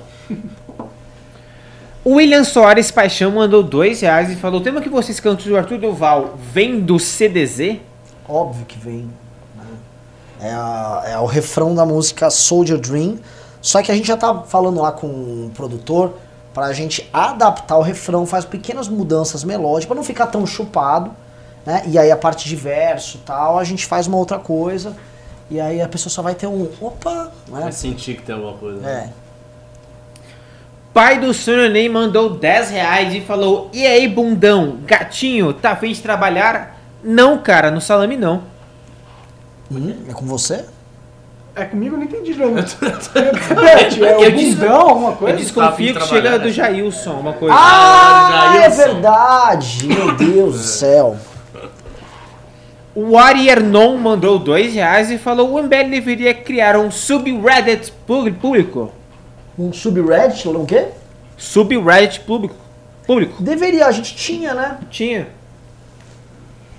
Podemos fazer. Faz aí, você que é um cara das redes. Bota aí teu sindicato de memeiros, né? Mas vocês estão meio desatualizados, né? Porque assim, eu- minha lição de casa eu tô fazendo. Tô falando com os corruptos do Centrão. Tô botando a gente enrascado. Meu papel tá sendo feito. Preciso ver se o seu tá. Pensar aí. Roger Alves mandou 7,90 e falou o que vocês acham no youtuber perturbado do Enzu. Conhece?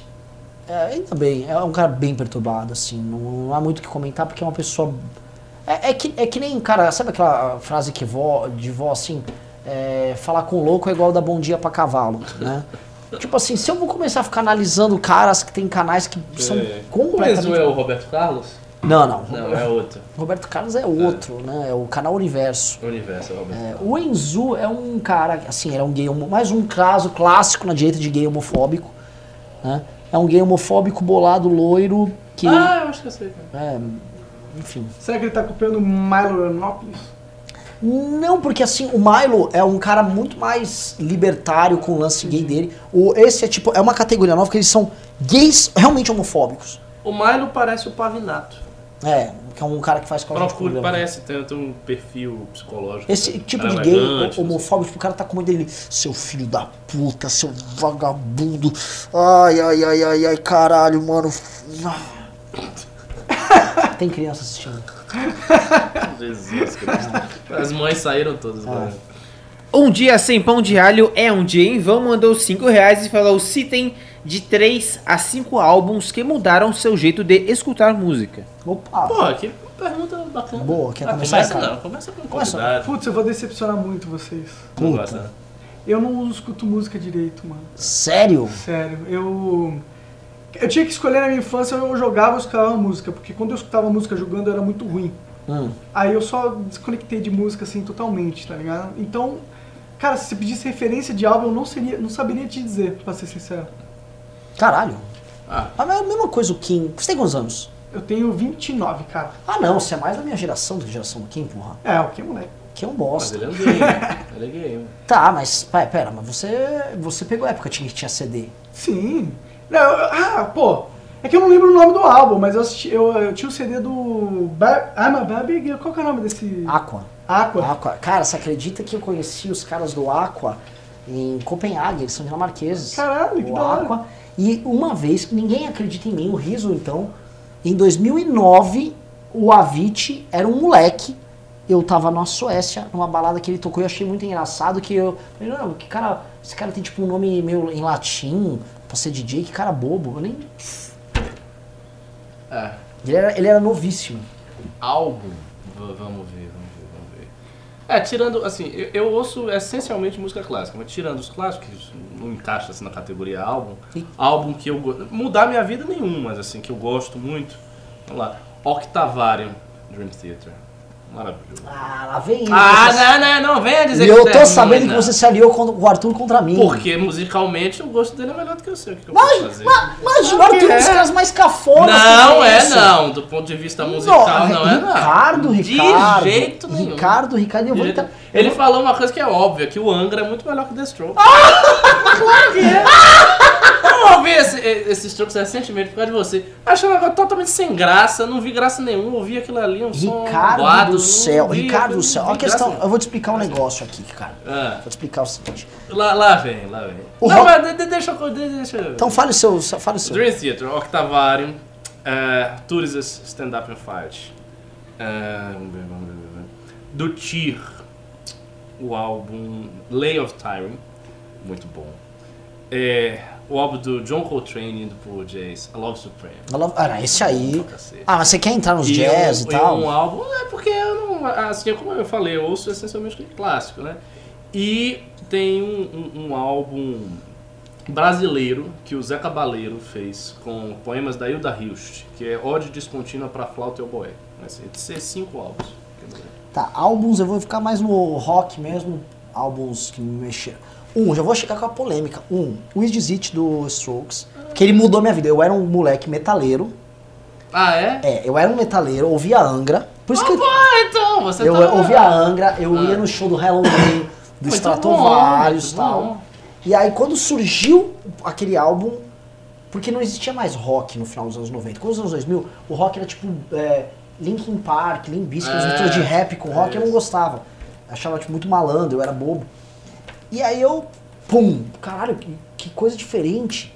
Né, o uso de guitarra, eu adoro a questão do- do- dos arranjos de guitarra que os caras fazem, né? Eu aprendi a tocar guitarra vendo aquilo. O, o- e aí eu vou já, já te, te, te rebater aí que esse absurdo que você e o Arthur falaram, né? O rock é uma linguagem, Hum. tá? Ele é uma linguagem específica, ele tem certas características muito específicas. Você ficar emulando coisas de música clássica dentro da linguagem do rock, como essas bandas que você e o Arthur gostam fazem, você não tá tocando mais rock. Igual eu falo, eu vou numa hamburgueria, ah não, tô, tô fazendo um hambúrguer, meu, com um, vou botar, sei lá, um, um fazão, um hambúrguer. Que não é uma hamburgueria. Eu, eu tô falando assim, rock é guitarra, baixo, bateria, tá? Hum. Rock tem uma determinada linguagem. E os Strokes foi a última banda a inovar dentro da linguagem do rock nos últimos É, 20 Por exemplo, anos. tem um negócio que eu percebo que as bandas de metal, tipo Angra, Dream Theater, Rhapsody, Tourists, não tem mais, que é aquela pegada blues Total. que o rock tem. Ou seja, a escala deles é uma escala diatônica, geralmente Sim, menor. sim. Mas assim, eu gosto, eu acho muito bem feito. Você acha legal, mas eu Acho, tô falando o quando eu falo caramba. pro Arthur, E, álbum e os Strokes eu ouvi, eu achei um saco. Eu ouvi, Não, eu vou te ouvi- o Arthur nem deve ter te mostrado o álbum certo. Não, mas ele não mostrou, eu que peguei lá as músicas que principais. Eu peguei as principais, Esquece ouvi. as principais, Eu que tava ouvir. ouvindo muito, sabe o quê? Janis Joplin. Maravilhoso também. Blues. Aí outro álbum fundamental pra minha vida foi o Nevermind do Nirvana, eu era muito novo. Meu pai me deu e eu, caralho, mano, grunge, que bagulho louco. E. Cara, do que eu me lembro, assim, álbuns que mudaram vida, Uhum. foi esses dois. É isso? É isso. aí. Felps aí mandou dois reais e falou: Mamãe falei, rei das milfs. Mamãe peguei. Olha, o Ar- o Arthur, o Arthur é que ele agora tá namorando, ou virou homem sério e tal, mas o Arthur era um, era um barangueiro, assim. André Musão mandou dois reais e falou: Riso, passa o vídeo da derrubada do Renan. Passarei ao final do programa. Estou baixando no PC de apoio já. Que vídeo? Tem o vídeo da sua derrubada, filha. Você acha, você acha que só não vai ter golpe no documentário? Tem um documentário do Teve Golpe. Você vai ver depois. Phelps aí mandou mais 10 reais e falou: Como dizia Belchior, abre aspas, não cante vitória muito cedo, não, nem leve flores para a cova do inimigo, que as lágrimas do jovem são fortes como um segredo, podem fazer renascer o mal antigo. Fecha aspas. Ó. Caralho. bonita, né? Poético. Leonardo Guarizo Barbosa mandou 2 reais e falou: Cheguei agora. Ricardo, leste meu e-mail, o que achaste? O seu e-mail? Ah, você mandou, né? Isso, o Não, nosso, não, nosso não, convidado eu- eu deve estar procurar, eu tô- de saco cheio. Do quê? Acabei de ver que o programa tá com 2 horas e 15 minutos. Ah, Vocês ficam É, tá meia hora ali no caralho. Bima de 50 reais? Não, vou falar mesmo. Então vai, tem muito pimba aí pra matar? Não, tem dois só. Então vamos ler. Pai do Senhor Ney mandou mais 5 reais e falou: Se tiver oportunidade, joguem Lufia 2 para Super Nintendo. Qual? Não conheço. Eu, eu não joguei console, só PC. Agora, você, você joga uns jogos clássicos. Quais, por exemplo? É, eu jogo, pô, joguei Eu vi o Sims, of Mario. Empires. Mario? Ah, é. Aquele, o, o que tem o cara tava zoando aí, mas eu já, o Kim já Mario falou. Maker? É. O Mario Maker é o, o meu parceiro, o Igor, que apresenta falou comigo, ele é, tipo, talvez um, dos melhores jogadores do Brasil de Mario Maker, assim. Sem, não, tô nem, não tô nem zoando, ele é muito, muito bom nessa. Ele é viciadaço. Eu, eu, eu Agora me explica um negócio assim desse negócio de game. O Kim vive falando uma briga aí que existe. Toda vez que a gente faz um evento da MBL, ficam os moleques, é, LOL é melhor LOL que e Dota, Dota. Dota. é melhor que LOL. Qual é melhor que qual? Sendo claro, assim, abre o jogo pra gente. Olha, melhor é relativo. Melhor é relativo. Quem que ganha mais dinheiro? Quem que tem a galera mais engajada e maior? O público LOL. maior? LOL. O só que o Dota, o Dota que. Da onde, bom, pra gente entender isso, da onde veio o LOL? O LOL veio do Dota. Porque existia o Dota, que era um mod de Warcraft 3. Tá, os dois vêm do Warcraft então. Isso. É que o Warcraft era. Jogou Warcraft? Warcraft Jogou 3? muito, muito. É, RTS e tal. Sim. Só que tinha. é, você podia. Eles lançaram um, custom map, né? Que você podia criar um mapa do. E aí você podia criar suas regras. E aí existia uma comunidade que criava vários tipos de jogos dentro do jogo do Warcraft. E o Dota foi o jogo que mais popularizou, sim, destacadamente dentro desse série de jogos que foram criados. E aí pessoas falaram assim, porra, esse mod tá dando muito certo, vamos criar um jogo só dele e ganhar dinheiro pra caralho. E essas pessoas foram o League of Legends. Então eles criaram um jogo que é mais comercial, ele é mais acessível, ele é mais. O mapa é menor, tem menos habilidades, a diferença entre os heróis são menores, tem menos, me- Tá. menos mecânicas de jogo, o jogo é mais rápido, o jogo é mais colorido, tá ligado? É um jogo pra atrair a garotada. Já o Dota 2 foi o Dota assim, ó, pô, esse jogo é da hora, vamos só atualizar ele e criar Sim. identicamente o jogo do, do Warcraft, só que com uma engine melhor, com gráficos melhorados, mas era a mesma coisa. Literalmente Tá. reconstruíram o Dota numa engine nova. Ele é mais complexo que o LoL? Muito mais complexo, o mapa é maior, existem mais habilidades, existem muito mais diferenciação entre os heróis, existem mais é, mecânicas de jogo, por exemplo. No League of Legends existem uns matos que você pega e entra e fica invisível. Aquele é o fog do jogo. Já no Dota não, o fog é uma mecânica muito mais complexa, muito mais complexa de sombreamento. É, eles realmente fizeram uma sombra simulada dentro do mapa. Então a sombra ela se comporta como uma sombra normal. Não é uma questão de ficou ali tá invisível ou não. Você tem que andar pelas árvores. Se você entra pelas árvores, a, a sombra acompanha o movimento da visão do teu personagem. Hum. E isso possibilita jogadas muito mais complexas de jukes dentro das árvores, de aproveitar o fog. O fog é muito mais complexo nesse sentido. E isso se aplica a várias mecânicas. Você gosta de ser suporte? Eu gosto, cara. Eu jogo de qualquer coisa do, do Dota hoje, sinceramente. Tem- mas a galera normalmente não curte jogar de suporte, não. É. É a classe que. O, o Kim gosta de gankar, né? Ele adora o termo que ele fala, o termo de gankei. É, o cara que faz as jogadas acontecerem. Hum, Eu não entendo nada, cara. Eu só sei que assim, Você todo, gostar, eu acho. todo evento que eu vou, eu sou envolto nessa discussão e eu acabo fingindo que eu dizer, não, o Kim ganka pra caralho, mas assim, também não vamos falar muito que o menino também, se põe ele no suporte, ele também acaba ficando lá, o pessoal esquece que ele tá jogando. E fica por isso mesmo, mas eu não tenho a menor ideia do que eu tô falando. O problema do Kim é que ele sempre gosta de pegar com o personagem que ele quer jogar e foda-se a composição do time, tá ligado? Ah, Agora, assim, eu vou falar o Kim. O Kim, ele vive, ele, assim, como ele é muito, ele é muito Dota e aquele da cartinha, o Hearthstone. Sério? É. Os meus dois jogos favoritos atualmente. Ah, é? Então, assim, ele tá, assim, esse Hearthstone é um grave problema, ele já foi muito debatido aqui internamente no Que MBL. ele gasta uma grana nessa porra. E mais, porque ele, ele perde... Contato social. Con- é nenhum. Ele vai, a gente vai viajar, viaja, vai no evento, eu nem tô falando com ele, tô falando com um, um cara que tá na cartinha ali. Só que aí ele foi desafiado por um moleque aleatório do MBL de Pernambuco. E o Kim sempre falou que, mano, ele é muito bom no Hearthstone. O moleque pegou ele, jantou, mas jantou ele, assim, tinha um japonês estuprado no chão ali. E pra ele justificar pra gente que ele era o bonzão? Tipo, o cara faz isso, ele joga 6 horas por dia É. naquela merda em tudo que é lugar. Não, tipo assim, Pernambuco. Ele tá numa reunião, assim, vamos definir... Falar pauta- com o Rodrigo Maia. É, eu ia falar isso. Definição da pauta da Previdência. Ele falou a parte dele, Maia tá de- definindo lá com os caras alguma coisa do Centrão, sacou o Hearthstone e é Hearthstone no meio da reunião. É, E assim, é desde a época do impeachment.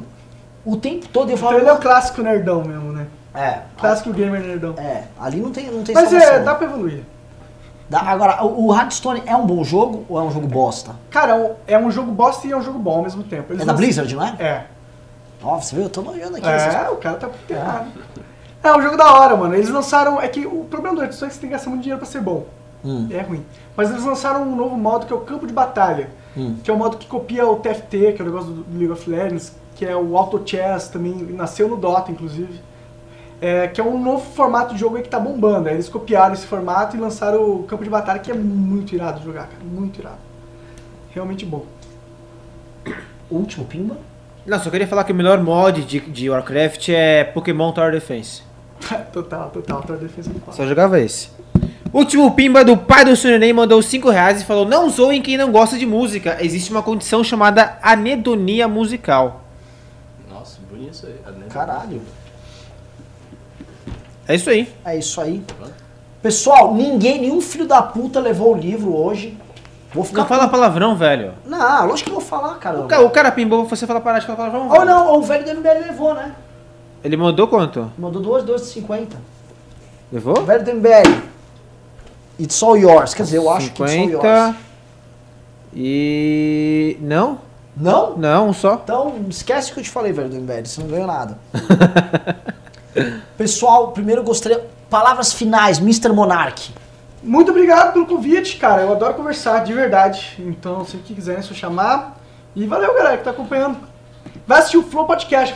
Pô, vou plugar meu programa. Convidados muito legais. Kim Kataguiri foi lá. Eu Renan sei. espera você lá, por Ah, favor. pô, mas chama a gente um dia lá, pô. Só Vamos, chamar, vamos, vamos. chama. Vou chamar, vou chamar. Eu pago combinar, pau, pago pau. Quando o Kim me falou, eu já tinha ouvido falar, que ficou rodando no universo assim, mas. Aí eu. pff, aí eu vi o do Kim primeiro, aí eu.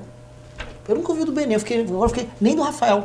Pô, é- foi, foi legal. Foi legal. É, a gente tá copiando o americano que faz isso, Joe Rogan, cara. Hum. Cara muito foda. E lá bombou demais. A gente acredita muito nesse formato. Podcast no Brasil é. é, Assim, você grava, é, você tem a parte em vídeo, mas você também solta a pílulazinha em áudio. É, tem os cortes, né? Uhum. Ah, não, áudio, ah, é, tipo, a gente tá disponível em todas as plataformas. Ele sai no YouTube, primeiramente, e no Twitch também, a gente tá transmitindo simultaneamente Uhum. ao vivo. E aí depois quando a gente pega o áudio e exporta pro Spotify, Sim. pro iTunes. A gente pro- faz com essa, com essa porra aqui, a gente joga lá. É, é mesmo. É. Mas é na íntegra, não é corte não, é na íntegra. Então. São duas horas de programa. É, aqui a gente poderia cortar minha- a- a- as falas do riso, seria, seria bom. Então, Riso, então, assim, últimas palavras, você, Ricardo. Quero que acabe logo, Confu- eu quero jogar Path of Exile. Já tô Boa. agoniado, porque Ah, é? falar de jogos. É. Porque eu vou fa- falar do assunto e a gente fica com vontade de jogar. Mas você entendeu meu argumento sobre o Angra, né? É? Eu não concordo, não. Isso, Ah, aí, é? isso aí vai ser tema de muitas discussões futuras. E deixa eu trazer o Arthur junto pra gente formar um time contra você. É, né, o Arthur tá na moda, né? Isso é, vai- boa, é uma boa. É. Dizer, olha, o prefeito falou! É, tô Opa! sei, Vai dizer que o prefeito não sabe é Não, música? imagina, ele sabe tudo. O teto municipal é dele. Toca Angra lá no teto municipal. Então é isso, pessoal. Gostaria de agradecer bastante. Foi um programa especialíssimo. Aliás, foi o primeiro Ember News que a gente pôde falar do que coisas que a gente queria o tempo todo. Foi uma delícia. Muito bom. Convidadíssimo para outras vezes. Convidadíssimo para xingar a gente aqui. Adoramos. Eu sou Vai, vai ter até um, um de final de ano aí que vai ter o, o Kim, o Arthur e tal. Seria, seria interessante. Pô, demais, demais. Aliás, uma boa é você chamar o Arthur. O Arthur é uma pessoa seguinte, tirando o lado político, o Arthur é um cara legal. De verdade, ele é assustadoramente legal. Exceto Porque, quando ele está com fome. aliás, pra quem não conhece o Arthur com fome, com sono e com vontade de cagar, é a pessoa mais insuportável do mundo. Ele é muito difícil mesmo. Ele trabalha numa. É fa-. Ele gosta de falar que ele é uma. Ele é uma máquina de alto desempenho. Tipo uma Ferrari, você não pode botar na rua o tempo todo. Né? Ela precisa de giro alto e tal. Ele falou, eu sou o carro assim. Eu preciso comer o tempo todo, dormir e cagar. E ele caga, tipo, sei lá, cinco vezes por dia, é um negócio doente. É tipo um passarinho, velho. É, realmente eu não. Eu, eu- é realmente esse retiro que eu retiro que eu é muito chato, velho. Então é isso, galera. Muito obrigado e é isso aí. Valeu, um abraço pra todo mundo. E antes de encerrar oficialmente, o documentário sobre como o Renan perdeu seus poderes no Congresso do MBL. Documentário feito pelo Deco barra André Musel aqui no chat. Vamos assistir. Muito obrigado pela audiência. Ah, Valeu. vai aí? Vai, A lógico. humildade de um líder. São Estrelinha, nosso mestre, está sentado no chão demonstrando toda a humildade, ao contrário de Renan Santos, que fica em cima de seu pedestal. Por unanimidade, a risocracia foi aprovada.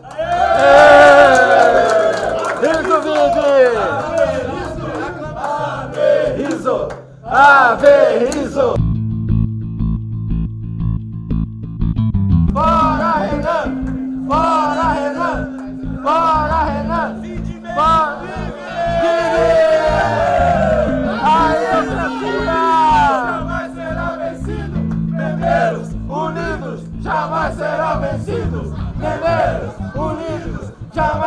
serão vencidos! Memeiros unidos jamais serão vencidos! Memeiros unidos! Fora Renan! Golpista! Riso! Riso! Riso! Riso! Eu quero avisar que o líder de vocês, Riso, foi sequestrado. Ele está sequestrado, ele está detido. Ele está detido. É você Golpista! Golpista! Golpista! Fascista! Fascista! Fascista!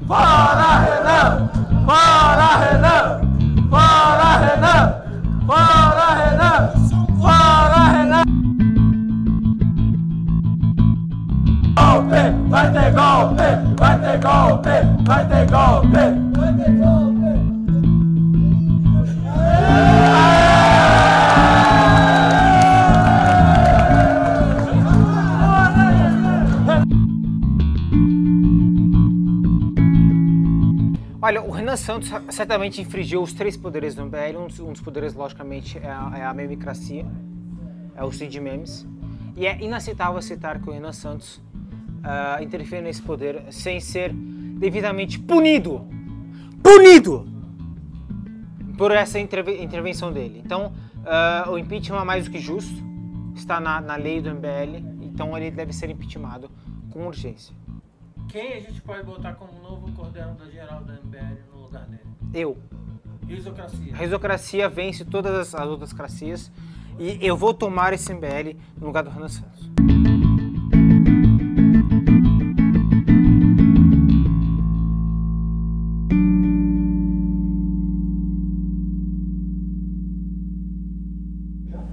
Acabou.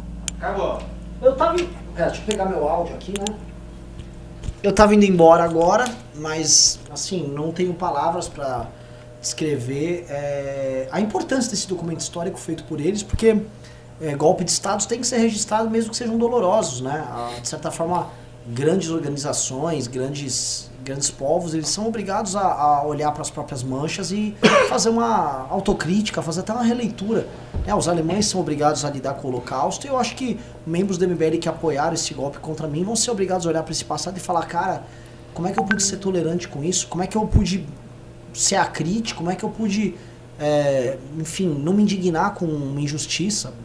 Então, é bom que vocês tenham documentado, é uma forma de mostrar que é, manchas históricas não devem ser esquecidas, tá? É isso. Foda-se todos vocês. Mais uma vez, valeu, Monark, valeu, Ricardo. Opa, Valeu. valeu, galera. Muito obrigado pela audiência. Não esqueçam de se inscrever no canal, deixar seu like de vídeo, ativar o sininho. Siga-me também nas outras redes sociais. Arroba Believe no Twitter e no Instagram, barra Believe no Facebook. E agora há pouco eu lancei nosso podcast. Também temos um podcast. ah, lançamos, o tema da semana foi O Irlandês. Nosso podcast está no mbl.org.br barra podcast. Valeu, galera. Não deixe também de comprar nosso livro, mbl.org.br barra livro. Todos uma boa noite.